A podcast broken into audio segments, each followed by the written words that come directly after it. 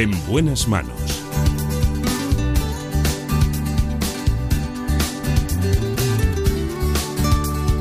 El programa de salud de Onda Cero. Dirige y presenta el doctor Bartolomé Beltrán.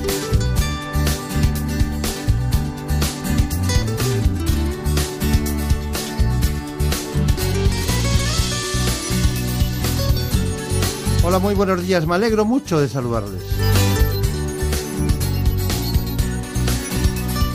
Días especiales y siempre los mismos trastornos, aquellos que afectan a gran población, que siempre nos desbrozan aquí en este espacio los mejores especialistas. Vamos a hablar ahora de trastorno bipolar. Lo haremos con un psiquiatra del Hospital Ramón y Cajal de Madrid, el doctor José Manuel Montes. En el estudio en la producción, Marta López Llorente. Como siempre, nuestro técnico, hoy, David Fernández.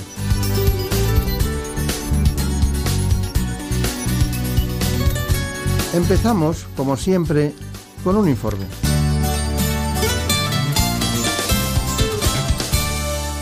El trastorno bipolar, antiguamente llamado psicosis maníaco-depresiva, es una enfermedad mental caracterizada por una alteración del estado de ánimo, con alternancia o combinación de los episodios maníacos, en los que la persona se siente eufórica, y depresivos, en los que reina la apatía y una profunda tristeza.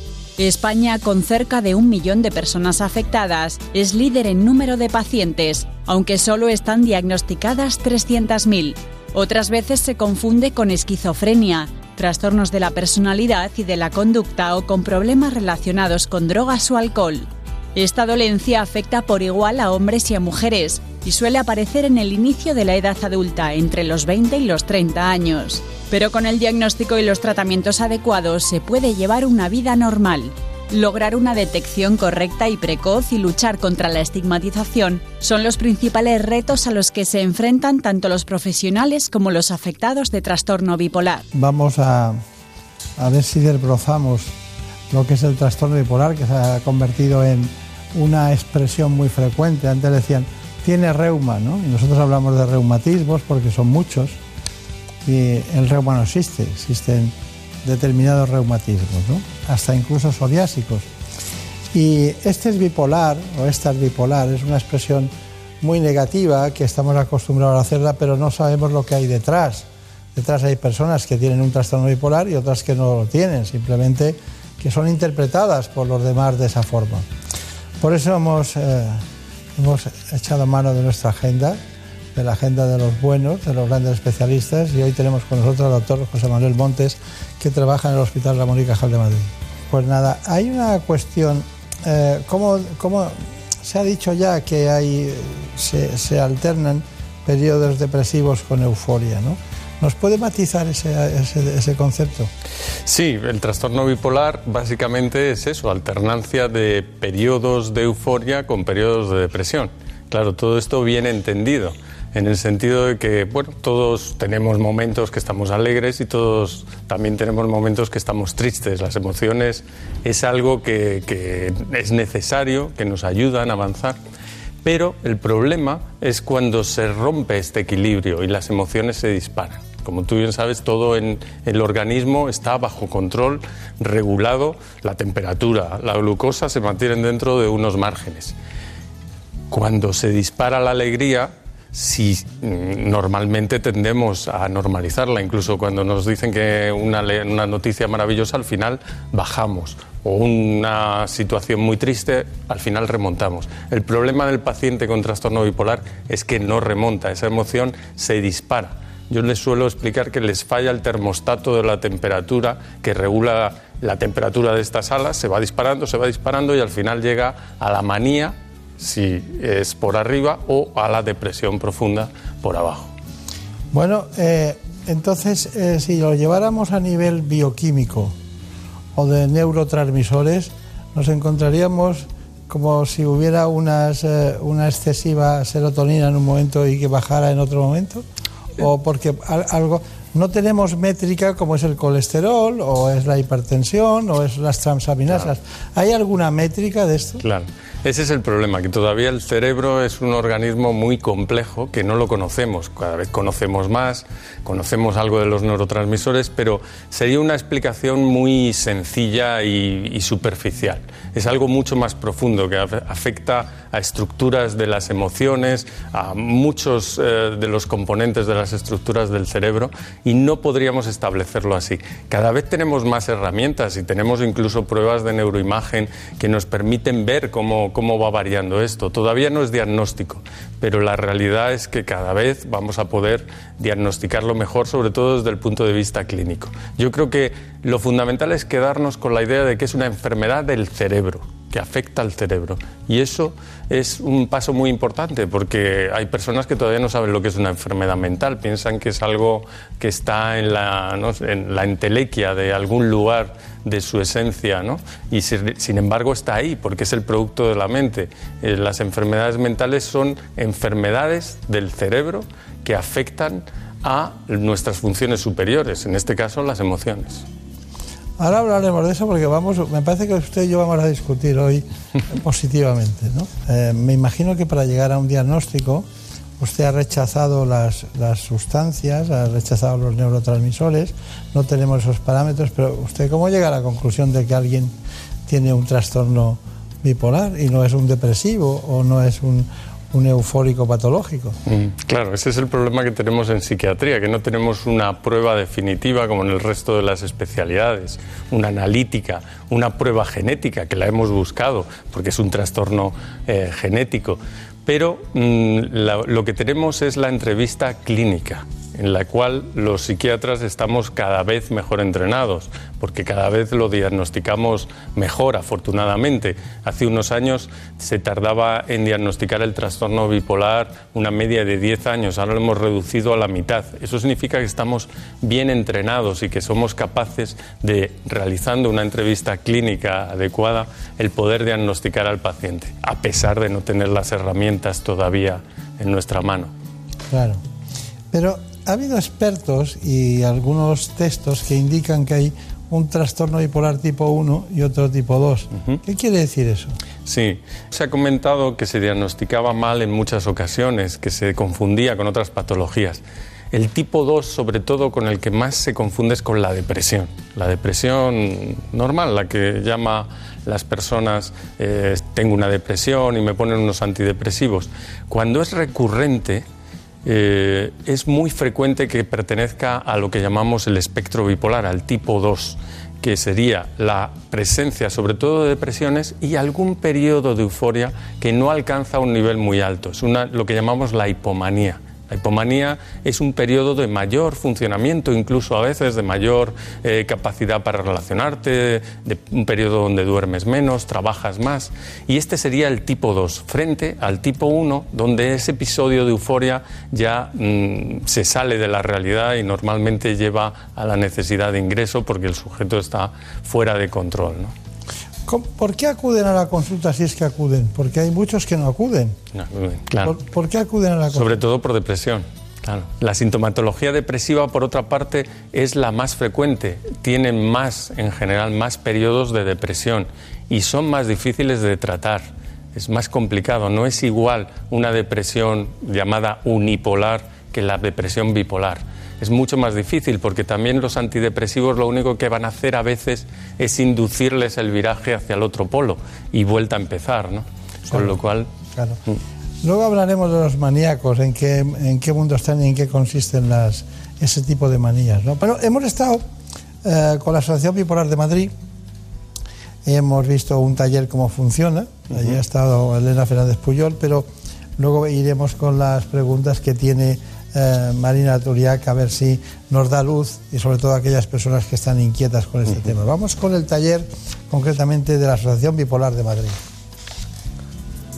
La Asociación Bipolar de Madrid se fundó hace casi 25 años y es una de las que reúne en España a más personas con este trastorno. En ella se celebran a diario varios talleres y actividades. Los objetivos de las actividades que realizamos en la Asociación Bipolar de Madrid es que ellos vuelvan a su rutina habitual, eh, que tengan relaciones sociales porque muchos las han perdido, se generen una agenda para estructurarse una serie de cubrir ese tiempo que tienen. En muchas ocasiones eh, algunos han pedido la incapacidad porque no pueden trabajar y con estas actividades se cubren. Y aparte también de tener un sentimiento de pertenencia y una casa donde sentirse escuchados y comprendidos. Uno de estos talleres es el de radio. Lo imparte semanalmente un afectado experto en el medio. Estéis aquí en Radio Péndulo, la radio de la Asociación Bipolar de Madrid. Aquí tenemos a Alejandra, a Carmen y a Javier y hoy vamos a preguntar qué tal habéis tenido la semana. Este taller de radio eh, está concebido para dar visibilidad a la enfermedad y para eh, y que sea un punto de encuentro de todos los afectados. Perder el miedo a hablar en público, aprender a expresarse y sentirse comprendidos son algunos de los objetivos. El venir a la asociación y a talleres como este me aporta el poder expresar mis sentimientos y estar con personas que tienen la misma enfermedad que yo. Pues la asociación me aporta poder hablar con gente que tenga un problema parecido al mío. No somos todos iguales, pero sí que nos hemos enfrentado a cosas parecidas y es el sentirte que no vas a ser juzgado y que hay gente que te entiende porque ha estado en tu misma situación y es lo que más me aporta la asociación y el venir aquí.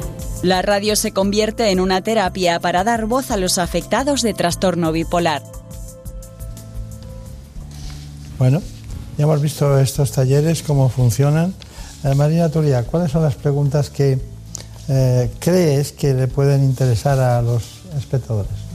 A mí me ha quedado la duda de si las mujeres somos más propensas a sufrir este trastorno por los cambios hormonales que soportamos o no tiene nada que ver.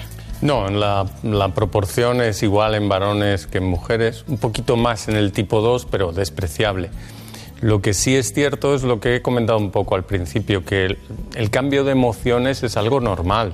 Hay que distinguirlo del trastorno bipolar. Eh, los cambios hormonales generan cambios en las emociones. Premenstrualmente la mujer siempre se, se siente más vulnerable, un poquito más deprimida incluso. Pero esos son cambios normales que no deberían afectar más allá de ese periodo, de esos días pero que, claro, en personas que están más afectadas o que tienen una vulnerabilidad, porque es una eh, vulnerabilidad genética, pues todo eso puede llevar a más, a más y favorecer. De hecho, hay algunos pacientes que pueden debutar por alteraciones hormonales muy claras. Eh, pues, por ejemplo, después del parto, donde se produce la tormenta más importante de cambios hormonales, típicamente es el punto de, inicio en muchas mujeres. Claro, que además eh, se puede confundir con la típica depresión postparto. ¿no? Bueno, más preguntas. ¿Y un cambio de estación le puede afectar a un paciente con trastorno bipolar? Los cambios de estación les afectan mucho. Nos afectan a todos, de hecho, y afectan a muchas enfermedades, ¿no? Por ejemplo, las alergias, ¿no? Estamos regulados por cambios cíclicos y el hecho de que haya un cambio tan, tan claro en la primavera, el otoño, cambios de luz, etcétera, que sabemos que influyen en el estado emocional, pues en personas que tienen una mayor vulnerabilidad, pues más aún. Y por último, los, familiares, ¿cómo viven esta enfermedad? Mm. Pues buena pregunta, porque desde luego es complicado. A veces eh, lo primero es detectar la enfermedad porque he conocido casos de personas que han pasado desapercibido y se atribuían las alteraciones de conducta o los periodos depresivos y de abandono como consecuencia de que era algo motivado por ellos mismos y eso generaba a veces auténticos dramas familiares o rupturas de pareja. Eh, lo primero es diagnosticarlo y diagnosticarlo bien. Hay que afrontarlo, conocerlo y es la mejor manera para, para a partir de ahí mejorar. En condiciones normales y con un buen tratamiento ya hemos visto a personas que desarrollan una actividad totalmente normal y muchos de mis pacientes trabajan con absoluta normalidad, incluso en puestos muy altos de responsabilidad y con trabajos muy bien cualificados. Es decir, esto no está reñido con la discapacidad. Evidentemente, como en todo, pues hay enfermedades más graves, como en todas las enfermedades. Pero lo, lo que el mensaje que tenemos que enviar es que estos pacientes pueden vivir con absoluta normalidad. Y lo importante de tratarse, me imagino, ¿no? Porque algo, un trastorno no tratado puede acabar en suicidio. Evidentemente, el riesgo de suicidio eh, existe, es probablemente la enfermedad que hay detrás más frecuentemente de un suicidio y bueno, la mejor manera de prevenirlo es tratar. Si no lo tratamos, pues entonces hay más probabilidades y el suicidio es una causa de mortalidad muy importante en los países desarrollados. Hay que hacer campañas y yo creo que estos eh, este foro, permitirme estar aquí en este programa y lanzar un mensaje de normalización de la enfermedad mental y que los pacientes que no están diagnosticados o que sospechan que pueden tenerlo, pues que acudan con normalidad al psiquiatra, que como ven no tenemos aspecto extraño ni raro y lo que queremos es ayudar a las personas. No quería, no quería pasar por alto el, el hecho de que no decimos que cualquier trastorno bipolar lleva al suicidio, sino que solo es en un porcentaje determinado de casos en lo que se cargan las cintas sobre la depresión más que sobre la euforia. ¿no? Claro, claro, sí, sí. Hace 10 años eh, empecé con síntomas como alucinaciones, delirios, falta de sueño, eh, aumento de actividades placenteras de todo lo que me gusta, eh, pero elevado a una velocidad impresionante y a los me, diagnosticaron el brote psicótico y al cabo de seis meses que me dio otro psicótico psicóticos cuando me diagnosticaron el trastorno bipolar. Hasta ahora que llevo tres años eh, eutímica o estabilizada, la calidad era casi normal, un poco de cansancio y quizás eh, por el litio tengo temblores en, las manos y rigidez que me impiden a veces escribir, pero por lo demás prácticamente normal. Y en unos meses tenemos pensado el psiquiatra y yo insertarme ya en la vida laboral. Mi relación con mis compañeros de trabajo, con mis amigos y con mi familia es excelente y en el pasado eh, con mi expareja eh, a causa del trastorno bipolar se deterioró. Pues cuando tenía 17 años, en primer bachillerato, tuve un episodio de agresividad con un compañero, me enfadé mucho con él, mis padres se preocuparon, me llevaron al hospital y de primeras no se me dijo mi diagnóstico 100%, pero sí que se sabía o me dijeron que probablemente era bipolar y empezaron a darme medicación para gente bipolar y ya al cabo de un año, dos años o así es cuando ya me confirmaron que 100% seguro yo era bipolar, pero era algo que yo ya sabía porque me lo sentía, vaya. Pues mi calidad de vida creo que es muy buena, tengo vida social normal, vivo con mi novio desde hace un tiempo y estudio, estoy en cuarto de carrera y estudio periodismo. No creo que sea un impedimento el ser bipolar en tener una vida pues, normal o bastante buena. Yo a una persona que esté en mi misma situación le diría que aparte de, dejarse ayudar por profesionales, eh, tiene que en primer lugar aceptar que tiene la enfermedad y tomar él mismo las riendas de la enfermedad con herramientas día a día luchando para lograr la estabilización.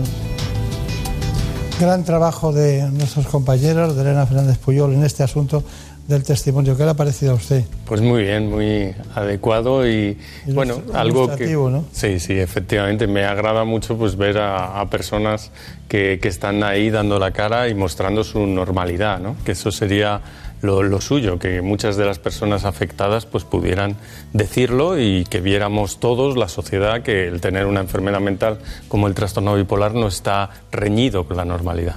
¿Hay algún medicamento, alguna medicación o algún, eh, algún tipo de psicoterapia o, o ayuda cognitiva con las personas que tengan eh, alteraciones del estado de ánimo? Sí, bueno, en trastorno bipolar desde luego tenemos que utilizar primero el tratamiento farmacológico, esa es la base, ¿no?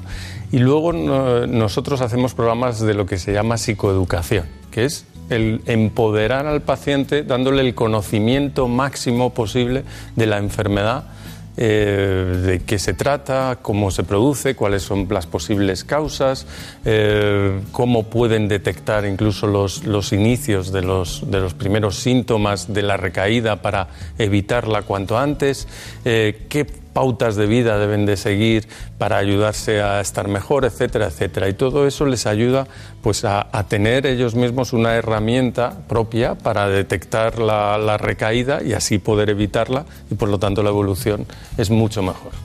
Bien, nosotros hemos trabajado también de una forma de entender esta patología con la estigmatización. Nos han apoyado algunos profesionales y pacientes que dan su opinión sobre este asunto. Vamos a verlo. En la actualidad sigue existiendo una estigmatización respecto a la enfermedad mental porque se siguen aplicando conceptos antiguos. Hoy ha cambiado radicalmente las oportunidades que hay para abordar los problemas del trastorno mental y hay soluciones y si se aplican recursos eh, se pueden curar o revertir gran parte de las consecuencias de un trastorno mental. En relación al estigma, hay, digamos que hay dos caras. Uno es el estigma de la propia sociedad por la falta de información, que para eso los medios nos ayudáis mucho en ello y a nivel asociativo con las actividades que hacemos, y otro es el autoestigma, que es el propio afectado se, estigmatiza con la culpabilidad, por ejemplo, en relación a, sus conductas y sus actos, bien en un episodio de depresión o de hipomanía o manía. La estigmatización, por mi parte, yo no la he sentido lo que sí que he tenido es autoestigmatización. O sea, he sido yo misma la que he tenido miedo a que me estigmatizaran, pero luego la gente ha reaccionado mejor de lo que yo pensaba. Lo que hay es una falta de información terrible. Pienso que hay mucha estigmatización en torno a las enfermedades y trastornos mentales y que siempre lo ha habido. Y creo que el problema es porque la gente se apiada de alguien que pueda tener diabetes o que esté en silla de ruedas porque lo ven un problema físico y un problema real y creo que la gente no le da validez a los problemas mentales y se creen que es algo que tú eliges cuando ese no es el caso. Está bien. Bueno, Marina Turiac, antes de las conclusiones de nuestro especialista invitado, eh, ¿tienes eh, algo que preguntar más? Cuando hablamos de esta enfermedad, yo pienso en el alma, en es decir, esta enfermedad está en el cerebro. Si nos hiciéramos una resonancia magnética, encontraríamos algún aviso de que tenemos, podemos ser propensos a sufrirla.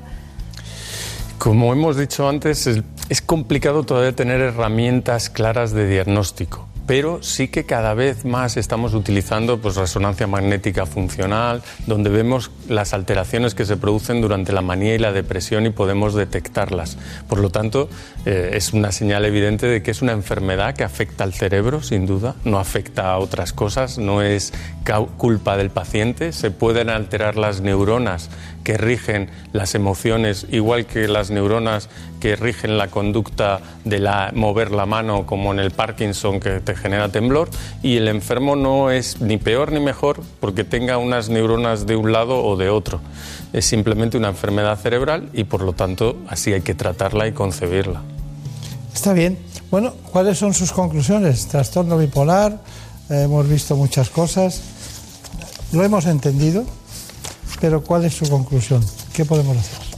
¿Qué podemos hacer? Pues yo creo que esto que hemos hecho aquí es un paso muy importante y así os lo agradezco y supongo que la asociación así también os lo ha transmitido porque el estar en los medios, dar la información desde los medios, una información veraz, real, normalizar eh, el trastorno bipolar, la enfermedad mental, yo creo que es un paso fundamental de que hará que la sociedad pueda entenderla mejor, no se produzca la estigmatización y que cuando un paciente sienta que tiene algunas eh, molestias que pudieran ser relacionadas con el trastorno bipolar, pues acuda con normalidad al psiquiatra y se ponga en tratamiento y no, por desgracia, todavía tenga que pensar que, oh, qué horror, que tengo una enfermedad mental, que me han dicho que puedo tener trastorno bipolar y mejor huyo de ella e incluso no me trato porque además pienso que el tratamiento va a ser peor que la enfermedad. Muy bien, pues ha sido un placer, doctor Montes. Hemos entendido el trastorno bipolar. Eh, su trabajo diario, me imagino que tiene un porcentaje determinado de pacientes con esta patología. Eh, como hemos dicho antes, trabaja en el Hospital Ramón y Cajal de Madrid. De recuerdos a los compañeros del Departamento de Psiquiatría y muchas gracias por estar aquí. Muchas gracias a ustedes. En buenas manos. El programa de salud de Onda Cero. Dirige y presenta el doctor Bartolomé Beltrán. Como el perro y el gato, un programa para todas las edades y para todos los amantes de los animales. Un programa sin fronteras. Buenas tardes, Mencía.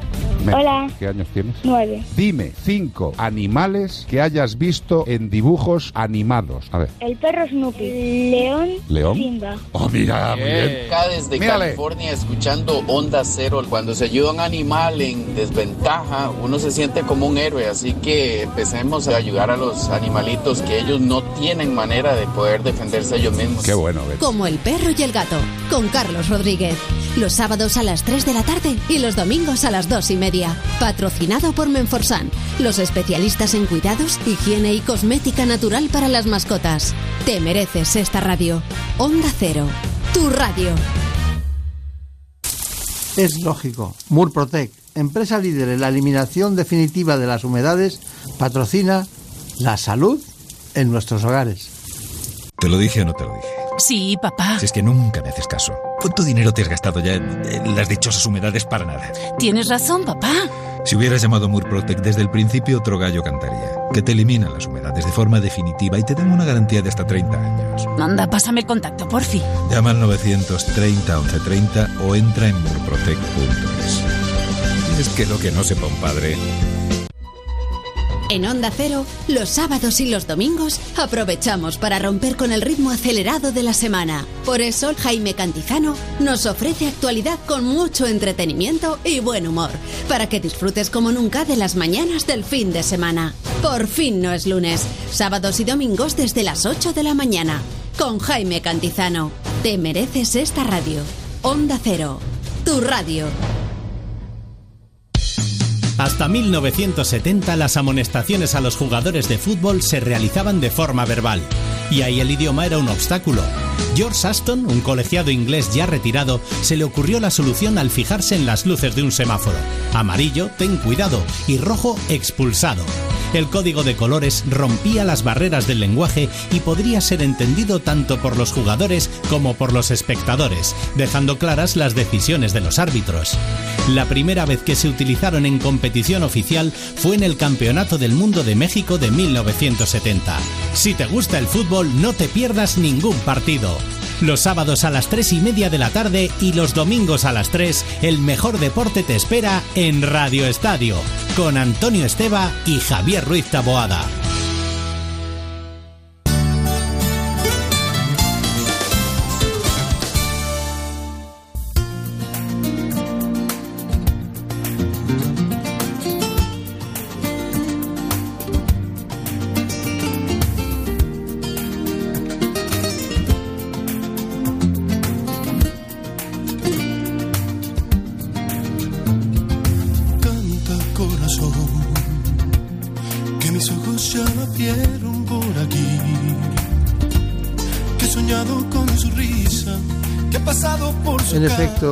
Vamos ahora con el corazón.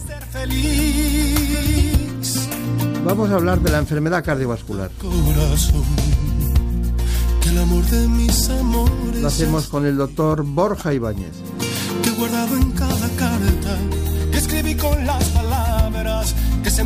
Porque en nuestro país se diagnostican cada año unos 120.000 infartos. Con el tiempo te pensaba cerrada mis manos. El doctor Ibáñez es cardiólogo del CENIC.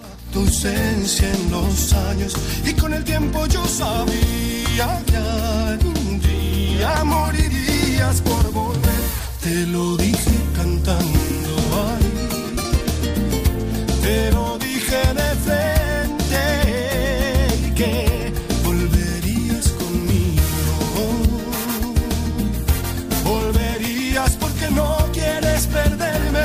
Antes de cualquier otra cuestión, les propongo a todos ustedes cuáles son las coordenadas en cardiología de lo que es la enfermedad cardiovascular.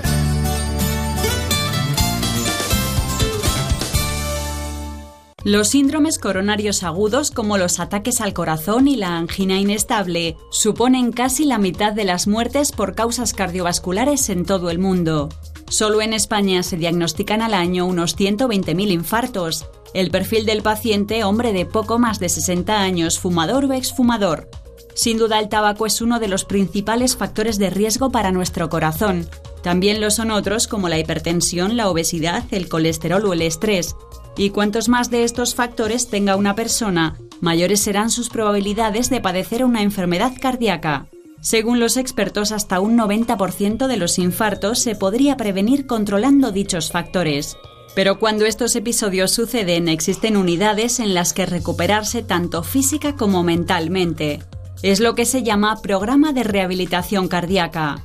Su objetivo es ayudar al paciente y a su entorno a incorporarse a una vida normal tras sufrir una enfermedad cardíaca, educando al afectado en hábitos saludables.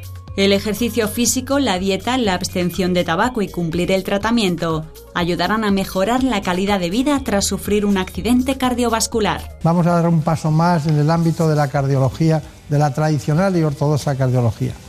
Eh, leía un conjunto de cardiólogos, se publicó hace poco, estaba con ellos el doctor Valentín Fuster y aparecía un titular que decía, un anticoagulante retrasa el Alzheimer en ratones. O bien, eh, distintos proyectos de investigación nos llevan al proyecto Matrix. Y la pregunta dice, bueno, ¿qué tendrá que ver una cosa con otra? ¿no? Pues eh, ese es el mundo en el que se mueve la investigación eh, cardiológica en los últimos tiempos. Nos acompaña el doctor Borja Ibáñez. El doctor Borja Ibáñez es una persona muy querida por, por nosotros desde hace mucho tiempo porque ahora nos reíamos porque decíamos que a veces los científicos se despistan, dice yo también, pero hace clínica también, ¿no? Hace ve pacientes eh, cada semana, ¿no? Sí, dos días a la semana hago clínica en el Hospital Fundación Jiménez Díaz. En la Fundación Jiménez Díaz. ¿Cuántos cardiólogos son ustedes en el departamento suyo? En nuestro departamento somos 28 cardiólogos. 28 cardiólogos. Y, y luego hay un grupo, a ver si vamos bien, ¿no? Hay un grupo de cardiólogos jóvenes en España, no sé cuántos serán, pero que, trabajaron ustedes en el Mont Sinaí, en el Hospital Mont Sinaí, eh, prácticamente en, el centro de Nueva York, ¿no? donde está Central Park. ¿no? e incluso me, hizo mucha gracia una vez que vi, eh, fui al departamento de cardiología a ver al doctor Valentín Fuster y al experto en cateterismo, al, especialista indio, ¿cómo se llama? Samir Sharma. Samir Sharma, bueno, que es un, que es un genio. Y al lado había una, una especie de, de, bar para fumadores, ¿no? específicamente de puros. ¿no? Dije, ¿cómo puede ser que un centro... Usted lo, ha visto allí al pasar también, ¿no? Bueno, conclusión de todo esto. ¿Y, ¿A qué viene esta noticia de un anticoagulante retrasa el Alzheimer en ratones? Bueno, llevamos mucho tiempo trabajando un grupo muy grande que lidera el doctor Valentín Fuster y que también trabaja Marta Cortés Cantelli, que es una investigadora básica, en cuál es la asociación entre la enfermedad vascular, aterosclerosis y el desarrollo de Alzheimer y hemos visto que uno de los factores que precipitan el desarrollo del deterioro cognitivo y del Alzheimer es el depósito de pequeños microtrombos que van reduciendo la perfusión en el cerebro y hace que aparezca eh, la patología clínica del Alzheimer. También hemos visto que reduciendo estos coágulos, en este caso con un anticoagulante oral, pues se puede retrasar el desarrollo del Alzheimer, en este caso en modelos animales como el, del ratón. Claro. Y, hay entonces eh, eh, hay un, un estudio que hay nexo entre cardiología y concretamente corazón, o sea, cerebro y corazón? Muchísimos. De hecho, nosotros tenemos un programa eh, completo en el CENIC, el Centro Nacional de Investigaciones Cardiovasculares, que estudia la asociación entre corazón, vasos arteriales y el cerebro, principalmente con el outcome de la función cognitiva, pero también otras patologías tradicionalmente solamente estudiadas desde el campo de la neurología, que se ve que tiene unos factores de riesgo muy parecidos con la enfermedad cardiovascular y la aterosclerosis en particular. Pacientes eh, cardiovasculares ¿no? muy, muy frecuentes. Tengo datos que, asustan, ¿no? 17 millones de muertes en el mundo por enfermedades cardiovasculares. Bueno, datos de que el infarto miocardio constituye el 50% eh, de toda la mortalidad cardiovascular. Y me decía Marina Turia, me decía, pero y la gente hace rehabilitación cardíaca porque se salvan muchas, hay muchas personas, un porcentaje muy alto, que se vuelven a su casa con unos tratamientos determinados. Eh, ¿Era eso lo que Sí, sí, sí. Es decir, después de un infarto es importante la rehabilitación cardíaca porque al final es un músculo. Y supongo que... La rehabilitación cardíaca es fundamental. De hecho, está recomendada por todas las guías eh, europeas, nacionales, e americanas e internacionales. Después de un infarto, todo paciente debería seguir una rehabilitación cardíaca que tiene un objetivo doble. Por un lado, recuperar físicamente o mejorar un poco la fuerza de ese músculo cardíaco que comentaba y luego también reincorporarse a hacer una vida lo más normal posible con el objetivo de que siga una vida igual que la que tenían antes del infarto, por lo menos en cuanto a actividad. Luego los factores de riesgo lo que no tienen que ser lo mismo que antes del infarto. Está bien, está bien. Bueno, em, hemos hablado ya de anticoagulantes, ¿no? Y hay muchos pacientes que se ven obligados a, a tomar anticoagulantes durante toda la vida, ¿no? Pero claro, tenemos el sintrón por una parte y los anticoagulantes orales ves a aquella playa de, pacientes que cada mes llegan a su laboratorio para hacerse una tipología de control. Y otros que se toman un comprimido diario y, también van de maravilla o van de maravilla. ¿Qué me dice de esa dialéctica? Esto es eh, cada vez es más conocido por el público en general, que clásicamente se ha eh, tratado a los pacientes con el Sintrón, que es muy eficaz, lo que pasa es que tiene que tener unos controles mucho más cercanos y es un poco complejo de seguir a veces. Y se han desarrollado recientemente otros anticoagulantes que se llaman de acción directa y que únicamente sin necesidad de hacer controles, tomando una pastilla diaria, se tiene un efecto similar. Lo que pasa es que es muy importante tener claro que no todos los pacientes que tienen indicación de recibir una anticoagulación pueden recibir estos nuevos anticoagulantes y habrá algunos pacientes en los cuales todavía hoy es mejor seguir una anticoagulación con Sintrón que con estos anticoagulantes nuevos orales. Dígame, ¿estos anticoagulantes tienen, eh, pueden alterarse su eficacia según la, la dieta o según distintos... ¿Es, ¿Es, mejor o peor? Eso. Me refiero a los de nueva generación principalmente afectan sobre todo más al sintrón que los de nueva generación. Los del sintrón, como dependen de la vitamina K y de la vitamina K dependen mucho de la dieta que sigamos, eh, verduras, etcétera, pueden alterar la eh, vitamina K, el metabolismo del anticoagulante y por lo tanto los niveles de anticoagulación variar mucho. Esto, como comenta, con los nuevos anticoagulantes ya esto, se afectan mucho menos por estos niveles de vitamina K y es por ello por lo que no hay que hacer controles seriados como son los niveles de anticoagulación en sangre. Claro. ¿Realmente tienen mucha inversión privada ustedes o, o, toda es pública? Nosotros tenemos la suerte de tener dos tipos de financiación, tanto pública del Ministerio de Carlos III y el Ministerio de Ciencia, Innovación y Universidades, pero también tenemos la suerte de tener una financiación privada, que es a través de la Fundación Procenic, que está compuesta por 13 grandes compañías que no tienen ningún conflicto de interés, simplemente lo hacen por contribuir a la ciencia y que nos ayudan también mucho a llevar a cabo nuestra misión. Claro, claro. Antes de meternos en el proyecto Matrix, ¿no? Marina Turiak quería saber algo. Yo le tengo que preguntar por el colesterol. Tenemos el hereditario y después tenemos el que en cualquier análisis de sangre no sabemos interpretar, porque está el bueno, el malo. ¿Nos podría aclarar un poco en qué consiste el bueno, el malo y en qué niveles es una alerta, una alarma? Nosotros lo que podemos ver en una analítica son las lipoproteínas, es decir, los transportadores de este colesterol. El colesterol eh, no es ni bueno ni malo, el colesterol simplemente va de un sitio a otro y hace una función. Hay una lipoproteína que se llama el LDL, que lo que hace es coger el colesterol y ponerlo en las arterias. El depósito de colesterol en las arterias acaba provocando infartos, accidentes cerebrovasculares. Por eso el LDL colesterol es el que consideramos el colesterol malo. Y hay otro tipo de lipoproteína que se llama HDL, que se, su función principal es sacar el colesterol de las arterias y llevarlo al hígado para eliminarlo. Por eso por lo que consideramos el HDL el colesterol bueno. Es muy curioso, pero ha calado mucho lo de bueno y malo, ¿eh? Sí, sí. más que las siglas, ¿no? Es, es, es así. Bueno, vamos con, con, su proyecto en el que nosotros nos llamó la atención mucho, es el proyecto Matrix. Matrix es un proyecto de investigación muy ambicioso que trata de responder los tres retos de la cardiooncología, que son entender mejor los mecanismos por los cuales eh, ciertos fármacos anticancerígenos producen eh, daño en el corazón que repercute a largo plazo en el paciente, tratar de hacer un diagnóstico precoz para detectar ese daño mucho antes de que suceda para poder atacarlo como es debido. Y por último pues diseñar nuevas terapias, nuevas estrategias terapéuticas para mitigar el daño cada año eh, son diagnosticados con cánceres eh, 4 millones de, pacientes. Eh, un millón de, ellos van a sufrir problemas de, toxicidad en el corazón a largo plazo. Afortunadamente los tratamientos son cada vez mejores y, muchos de los pacientes sobreviven a, estos tumores, pero pueden eh, desarrollar problemas de corazón a largo plazo y esto es lo que se conoce como cardiotoxicidad. Es muy importante ser capaces de detectar a qué pacientes eh, pueden sufrir cardiotoxicidad o no.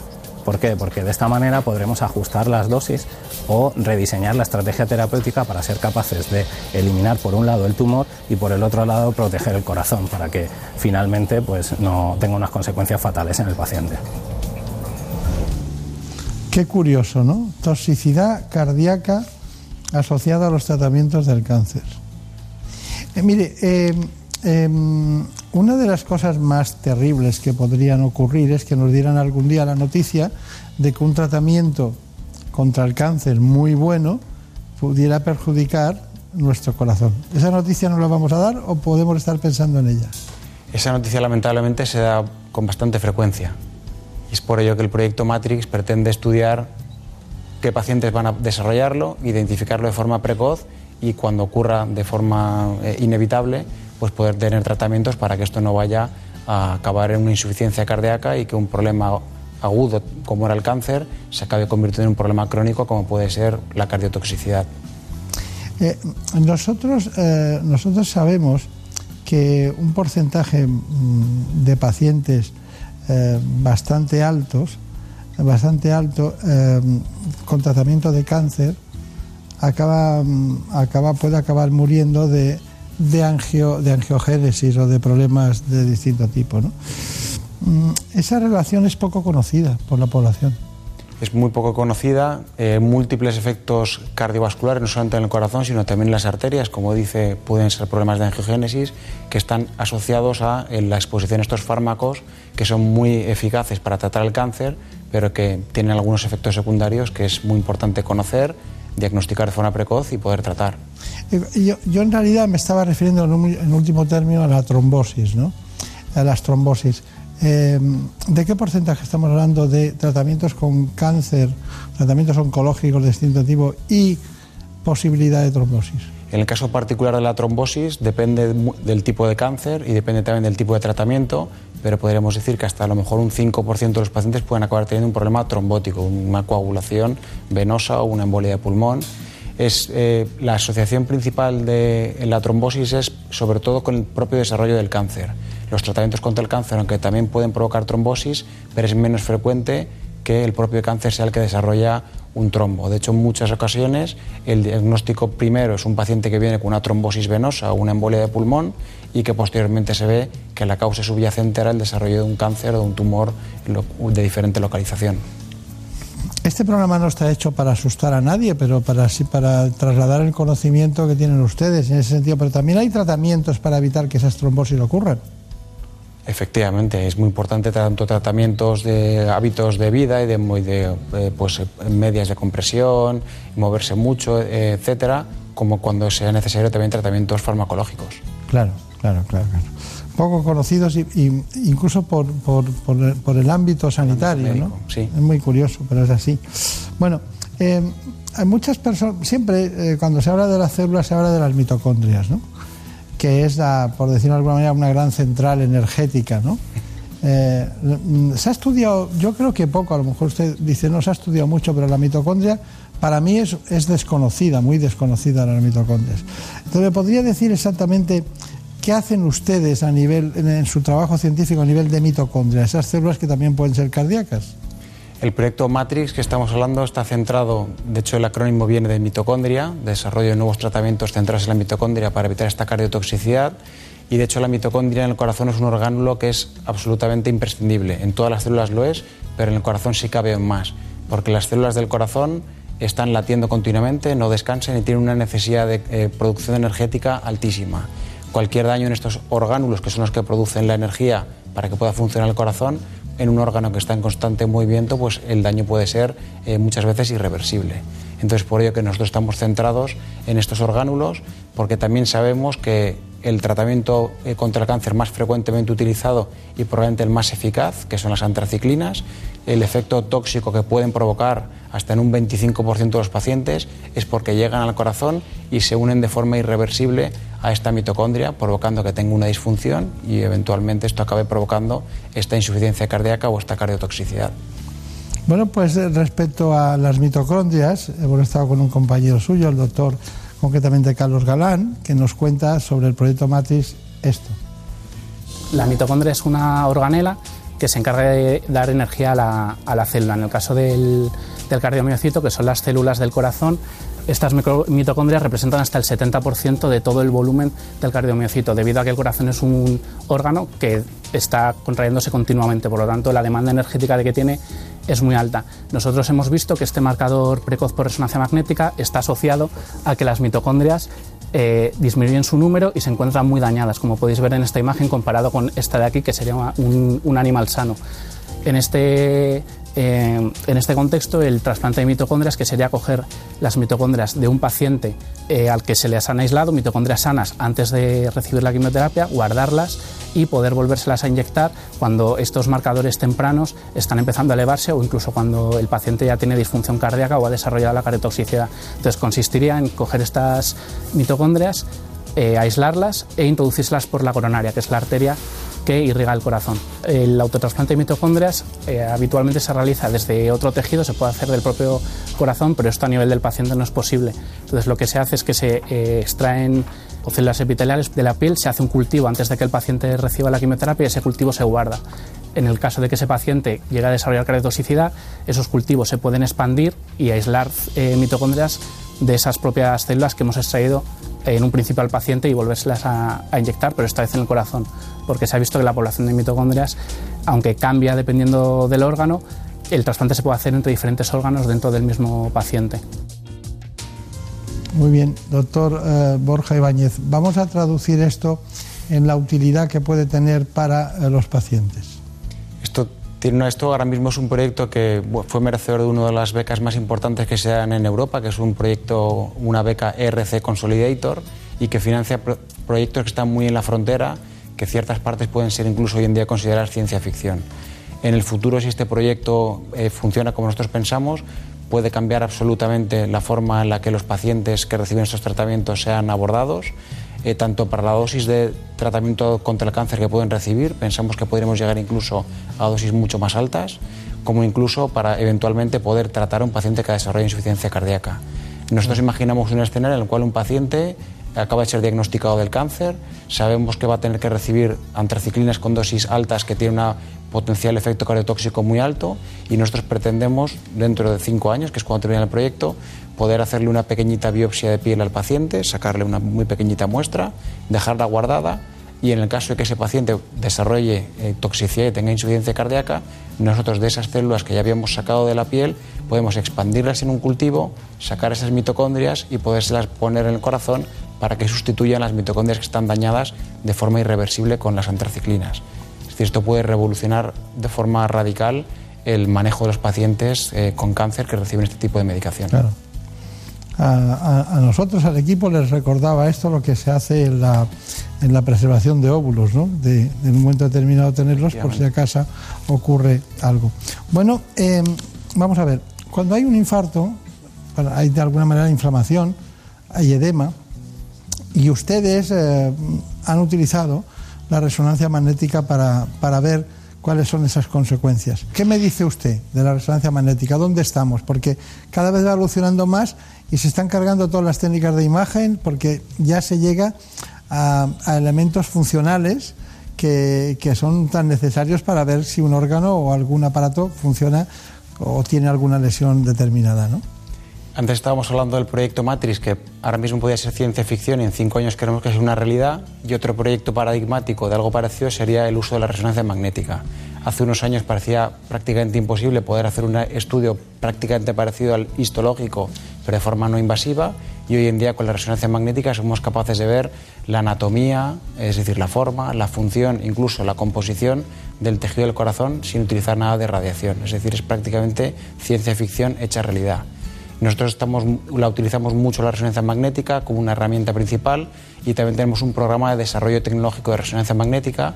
Y de hecho tenemos ahora mismo una patente que hemos desarrollado de forma conjunta entre el CENIC y nuestro socio tecnológico, que en este caso es Philips, que tenemos físicos que trabajan dentro del CENIC, liderados por Javier Sánchez González, que es un investigador, y hemos conseguido el pasar otra barrera que tenemos con el uso de la resonancia magnética. Hoy en día, para hacer una resonancia magnética un paciente de corazón, aproximadamente hay que estar 45 minutos o una hora, lo cual tiene limitaciones importantes, y con este nuevo desarrollo somos capaces de hacerlo en solamente 40 segundos. Es decir, estamos dando un paso más allá y creemos que con esto todo paciente eh, que tiene eventualmente problemas cardiológicos podría ser sometido a una resonancia magnética y podríamos ver eh, cómo está su corazón de una manera muy precisa. Claro. Ya tiene usted tiempo, ¿eh? porque ya varios proyectos ha dicho dentro de cinco años, o sea, menos mal que lo ha pillado joven, ¿no? Porque si no, no podría decir proyectos a cinco años. Marina tenía, Duriac tenía una pregunta, ¿no? Más, ¿no? ¿En qué casos es necesario un trasplante de corazón? El trasplante de corazón es eh, la última eh, opción que te tenemos disponible para un paciente. En un mundo ideal, el trasplante de corazón no debería hacerse nunca porque podríamos prevenirlo o incluso tratar la patología del corazón, pero hay casos en los cuales vemos que la capacidad de bombeo del corazón es muy baja y sabemos que esto no va a mejorar por ninguno de los tratamientos actuales. En ese caso, el corazón no bombea la sangre, no llega sangre a todos los tejidos y provoca una disfunción muy grave de todos los órganos. En esos casos la única opción que hay hoy en día es trasplantarlo y poder poner un corazón que funcione correctamente. Muy bien, muy bien. Es que no, no te ibas a ir sin saber eso. ¿eh? Vamos a ver, fundamental, conclusión, breve, conciso, concreto. Yo creo que sí, hemos tocado muchos temas, hemos visto el tema de la asociación entre el corazón y el cerebro, la asociación entre el cáncer eh, y el, corazón, la trombosis, etcétera. Pero si pudiera hacer un resumen sería que es muy importante que vea el público en general y los que están viendo este programa eh, la importancia de la investigación clínica. Nosotros utilizamos fondos públicos, como hemos hablado, y es muy importante que toda la gente sepa a qué nos estamos dedicando y que vean que realmente la investigación y la inversión que hacemos hoy en día y mucha más que sería necesaria, tiene al final un resultado muy importante y los pacientes hoy en día se benefician de la investigación que se hizo 5, 10 o 15 años previamente. Está bien, está bien. Bueno, pues ha sido un placer como siempre. Recuerdo a sus compañeros, al equipo del doctor Fuster, a los del CENIC y a todos. Y sobre todo muchos recuerdos al doctor Enrique Ibáñez, su padre, que, que es un gran amigo. Muchas gracias. En buenas manos. El programa de salud de Onda Cero. No sé por qué te quiero, será que tengo alma de bolero. Tú siempre buscas lo que no tengo, te busco en todas y no te encuentro. Digo tu nombre cuando no debo. No sé por qué te quiero. Si voy a tientas, tú vas sin Y mientras vamos en esta hora, después, a conocer las últimas noticias que se han producido en España y en el mundo. Les dejo con los amigos de los servicios informativos. No sé por qué te quiero, será que tengo alma de bolero. Siempre buscas lo que no tengo, te busco en todas y no te encuentro. Digo tu nombre cuando no debo. No sé por qué te quiero. Si voy a tientas, tú vas sin freno. Te me apareces en los espejos como una sombra de cuerpo entero. Yo me pellizco y no me lo creo. Si no me hicieran falta tus besos, me tratarías mejor que a un perro. Piensa que es libre porque anda suelto mientras arrastras la soga al cuello.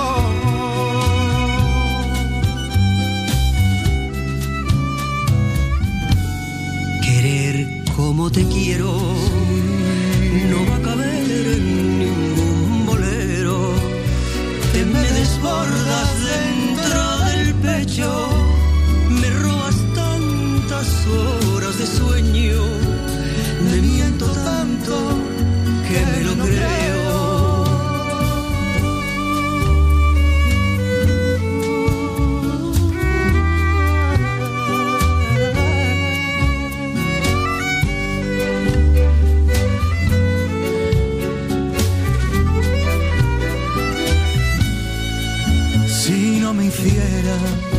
falta tus besos, me tratarías mejor que a un perro. Piensa que es libre porque anda suelto mientras arrastras la soga al cuello.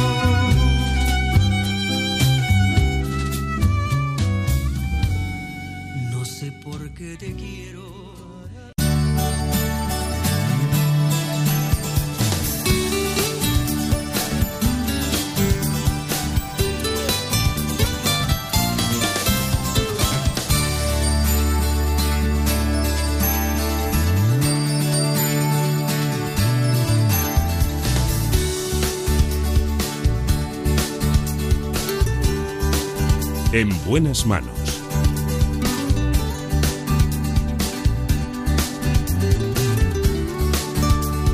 el programa de salud de Onda Cero. Dirige y presenta el doctor Bartolomé Beltrán.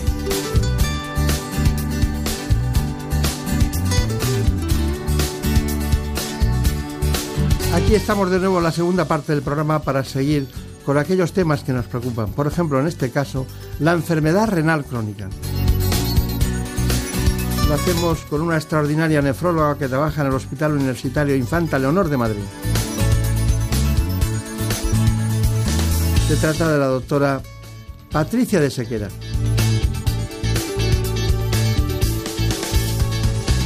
Este proceso afecta en España a más de 7 millones de personas. Veamos primero en qué consiste con este informe.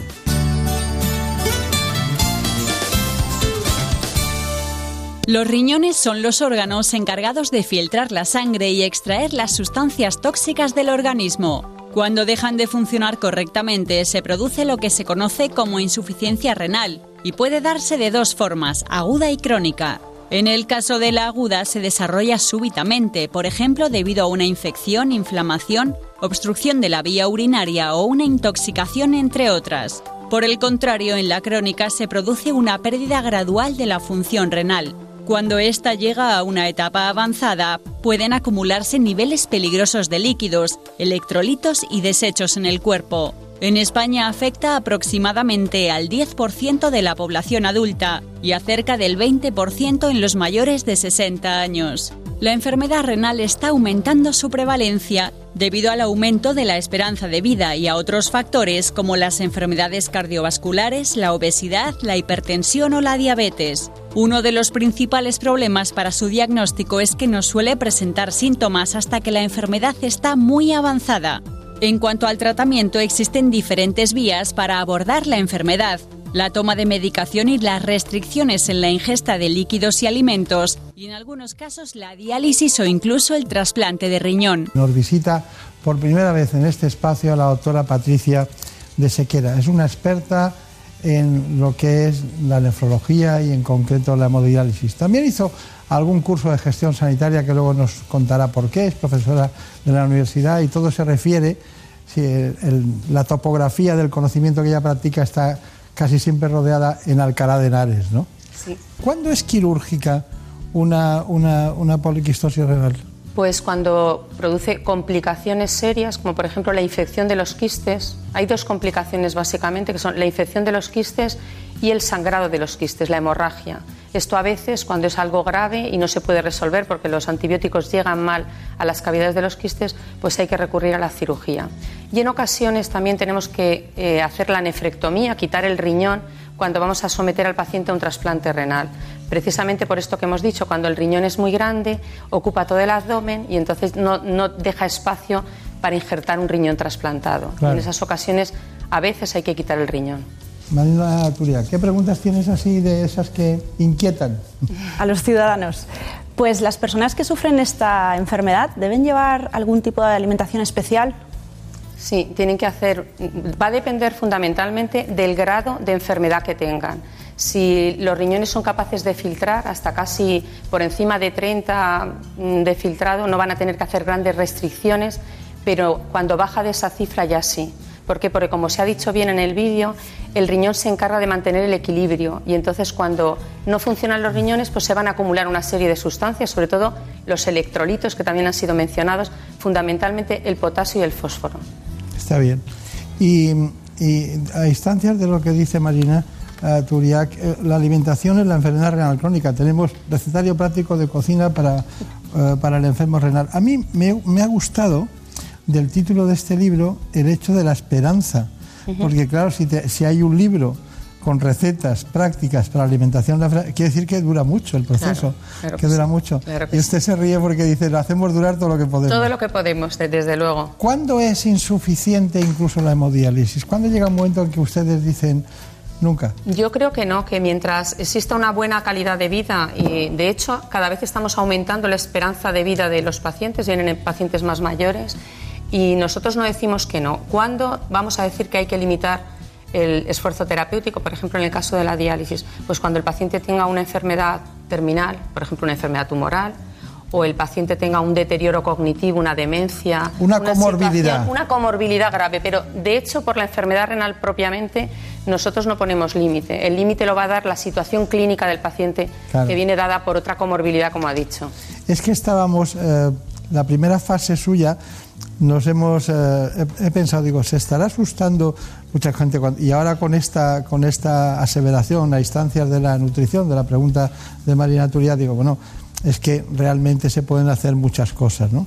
He visto que usted estudió mucho de la hemodiálisis. Eh, luego me contará por qué ha hecho gestión sanitaria, ¿no? Porque, claro, la gestión sanitaria y el número de artefactos para hacer hemodiálisis es un equilibrio también en los hospitales, ¿no? ¿Cuántos hay que tener según la, la proporción de pacientes? ¿Cómo miden ustedes eso, no? Pero, ¿cuándo está indicada, la pregunta es, ¿cuándo está indicada la hemodiálisis? Eh, la hemodiálisis o el tratamiento renal sustitutivo en general. En general, En general, sí, sí. Eh, Bueno, porque yo, yo recuerdo la, la- la- la diálisis peritoneal ambulatoria Sí. en sus primeras fases, Sí, ¿no? porque sigue habiendo ahora muy, muy mejorada. ¿no? Sí. Eh, la indicación va a ser fundamentalmente cuando el filtrado, cuando los riñones filtren por debajo de un 10, un 7 mm, por ciento, vamos a hablar en porcentaje en vez de mililitros minuto, que probablemente sea más fácil para que lo entienda la gente.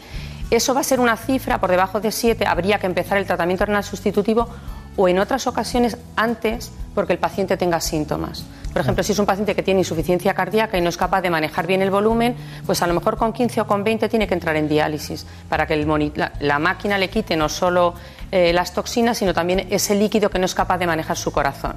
O, por ejemplo, un paciente que es muy transgresor y tiene potasios altos con frecuencia y no somos capaces de manejarlos, pues a lo mejor hay que decirle que entre en diálisis de una forma un poco más precoz. ¿no? Va a depender y hay que individualizar siempre en cada paciente la sintomatología o que se le quite el apetito. A veces es un Estoy, síntoma. oy- estoy- perdone, estoy oyendo la frase de, de un nefrólogo diciendo, este paciente con estas cifras, hay que llamar a cardiología, ¿no? ¿No? Bueno, el, el riñón y el corazón están muy íntimamente relacionados y ellos nos llaman mucho y nosotros también les avisamos a ellos. Entonces, no es infrecuente encontrar lo que llamamos el síndrome cardiorrenal y es que falla el corazón y luego el riñón o al revés. Falla el riñón y como consecuencia va a fallar el corazón precisamente. Todos son los electrolitos, ¿no? Los electrolitos tienen mucho que ver en esto, desde luego. Sí. Qué tema, porque además es difícil de manejar, ¿no?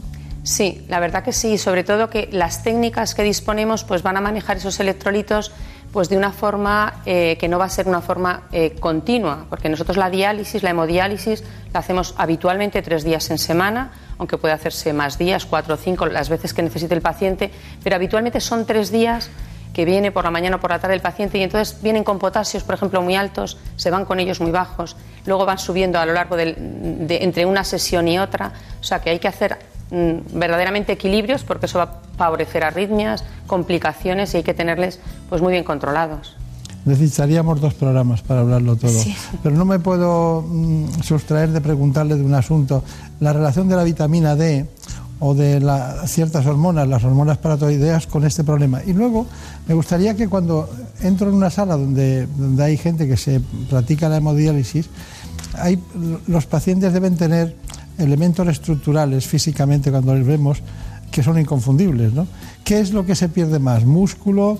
Eh, se, se- tiene una relación muy directa con, con todo lo que es la endocrinología, se tiene relación directa con las proteínas, con las vitaminas. ¿Cómo, cómo, cómo es eso? Le contesto a la primera pregunta primero. En relación a la vitamina D, pues está muy estrechamente relacionado con el riñón, porque el riñón no solo filtra y limpia la sangre, sino que tiene unas funciones endocrinológicas y entre ellas hay dos importantes, que es la producción de la eritropoyetina, que es la responsable de que haya una anemia, y la hidroxilación de la vitamina D. La vitamina D tiene que pasar por el riñón y que el riñón funcione para que se hidroxile y se activa.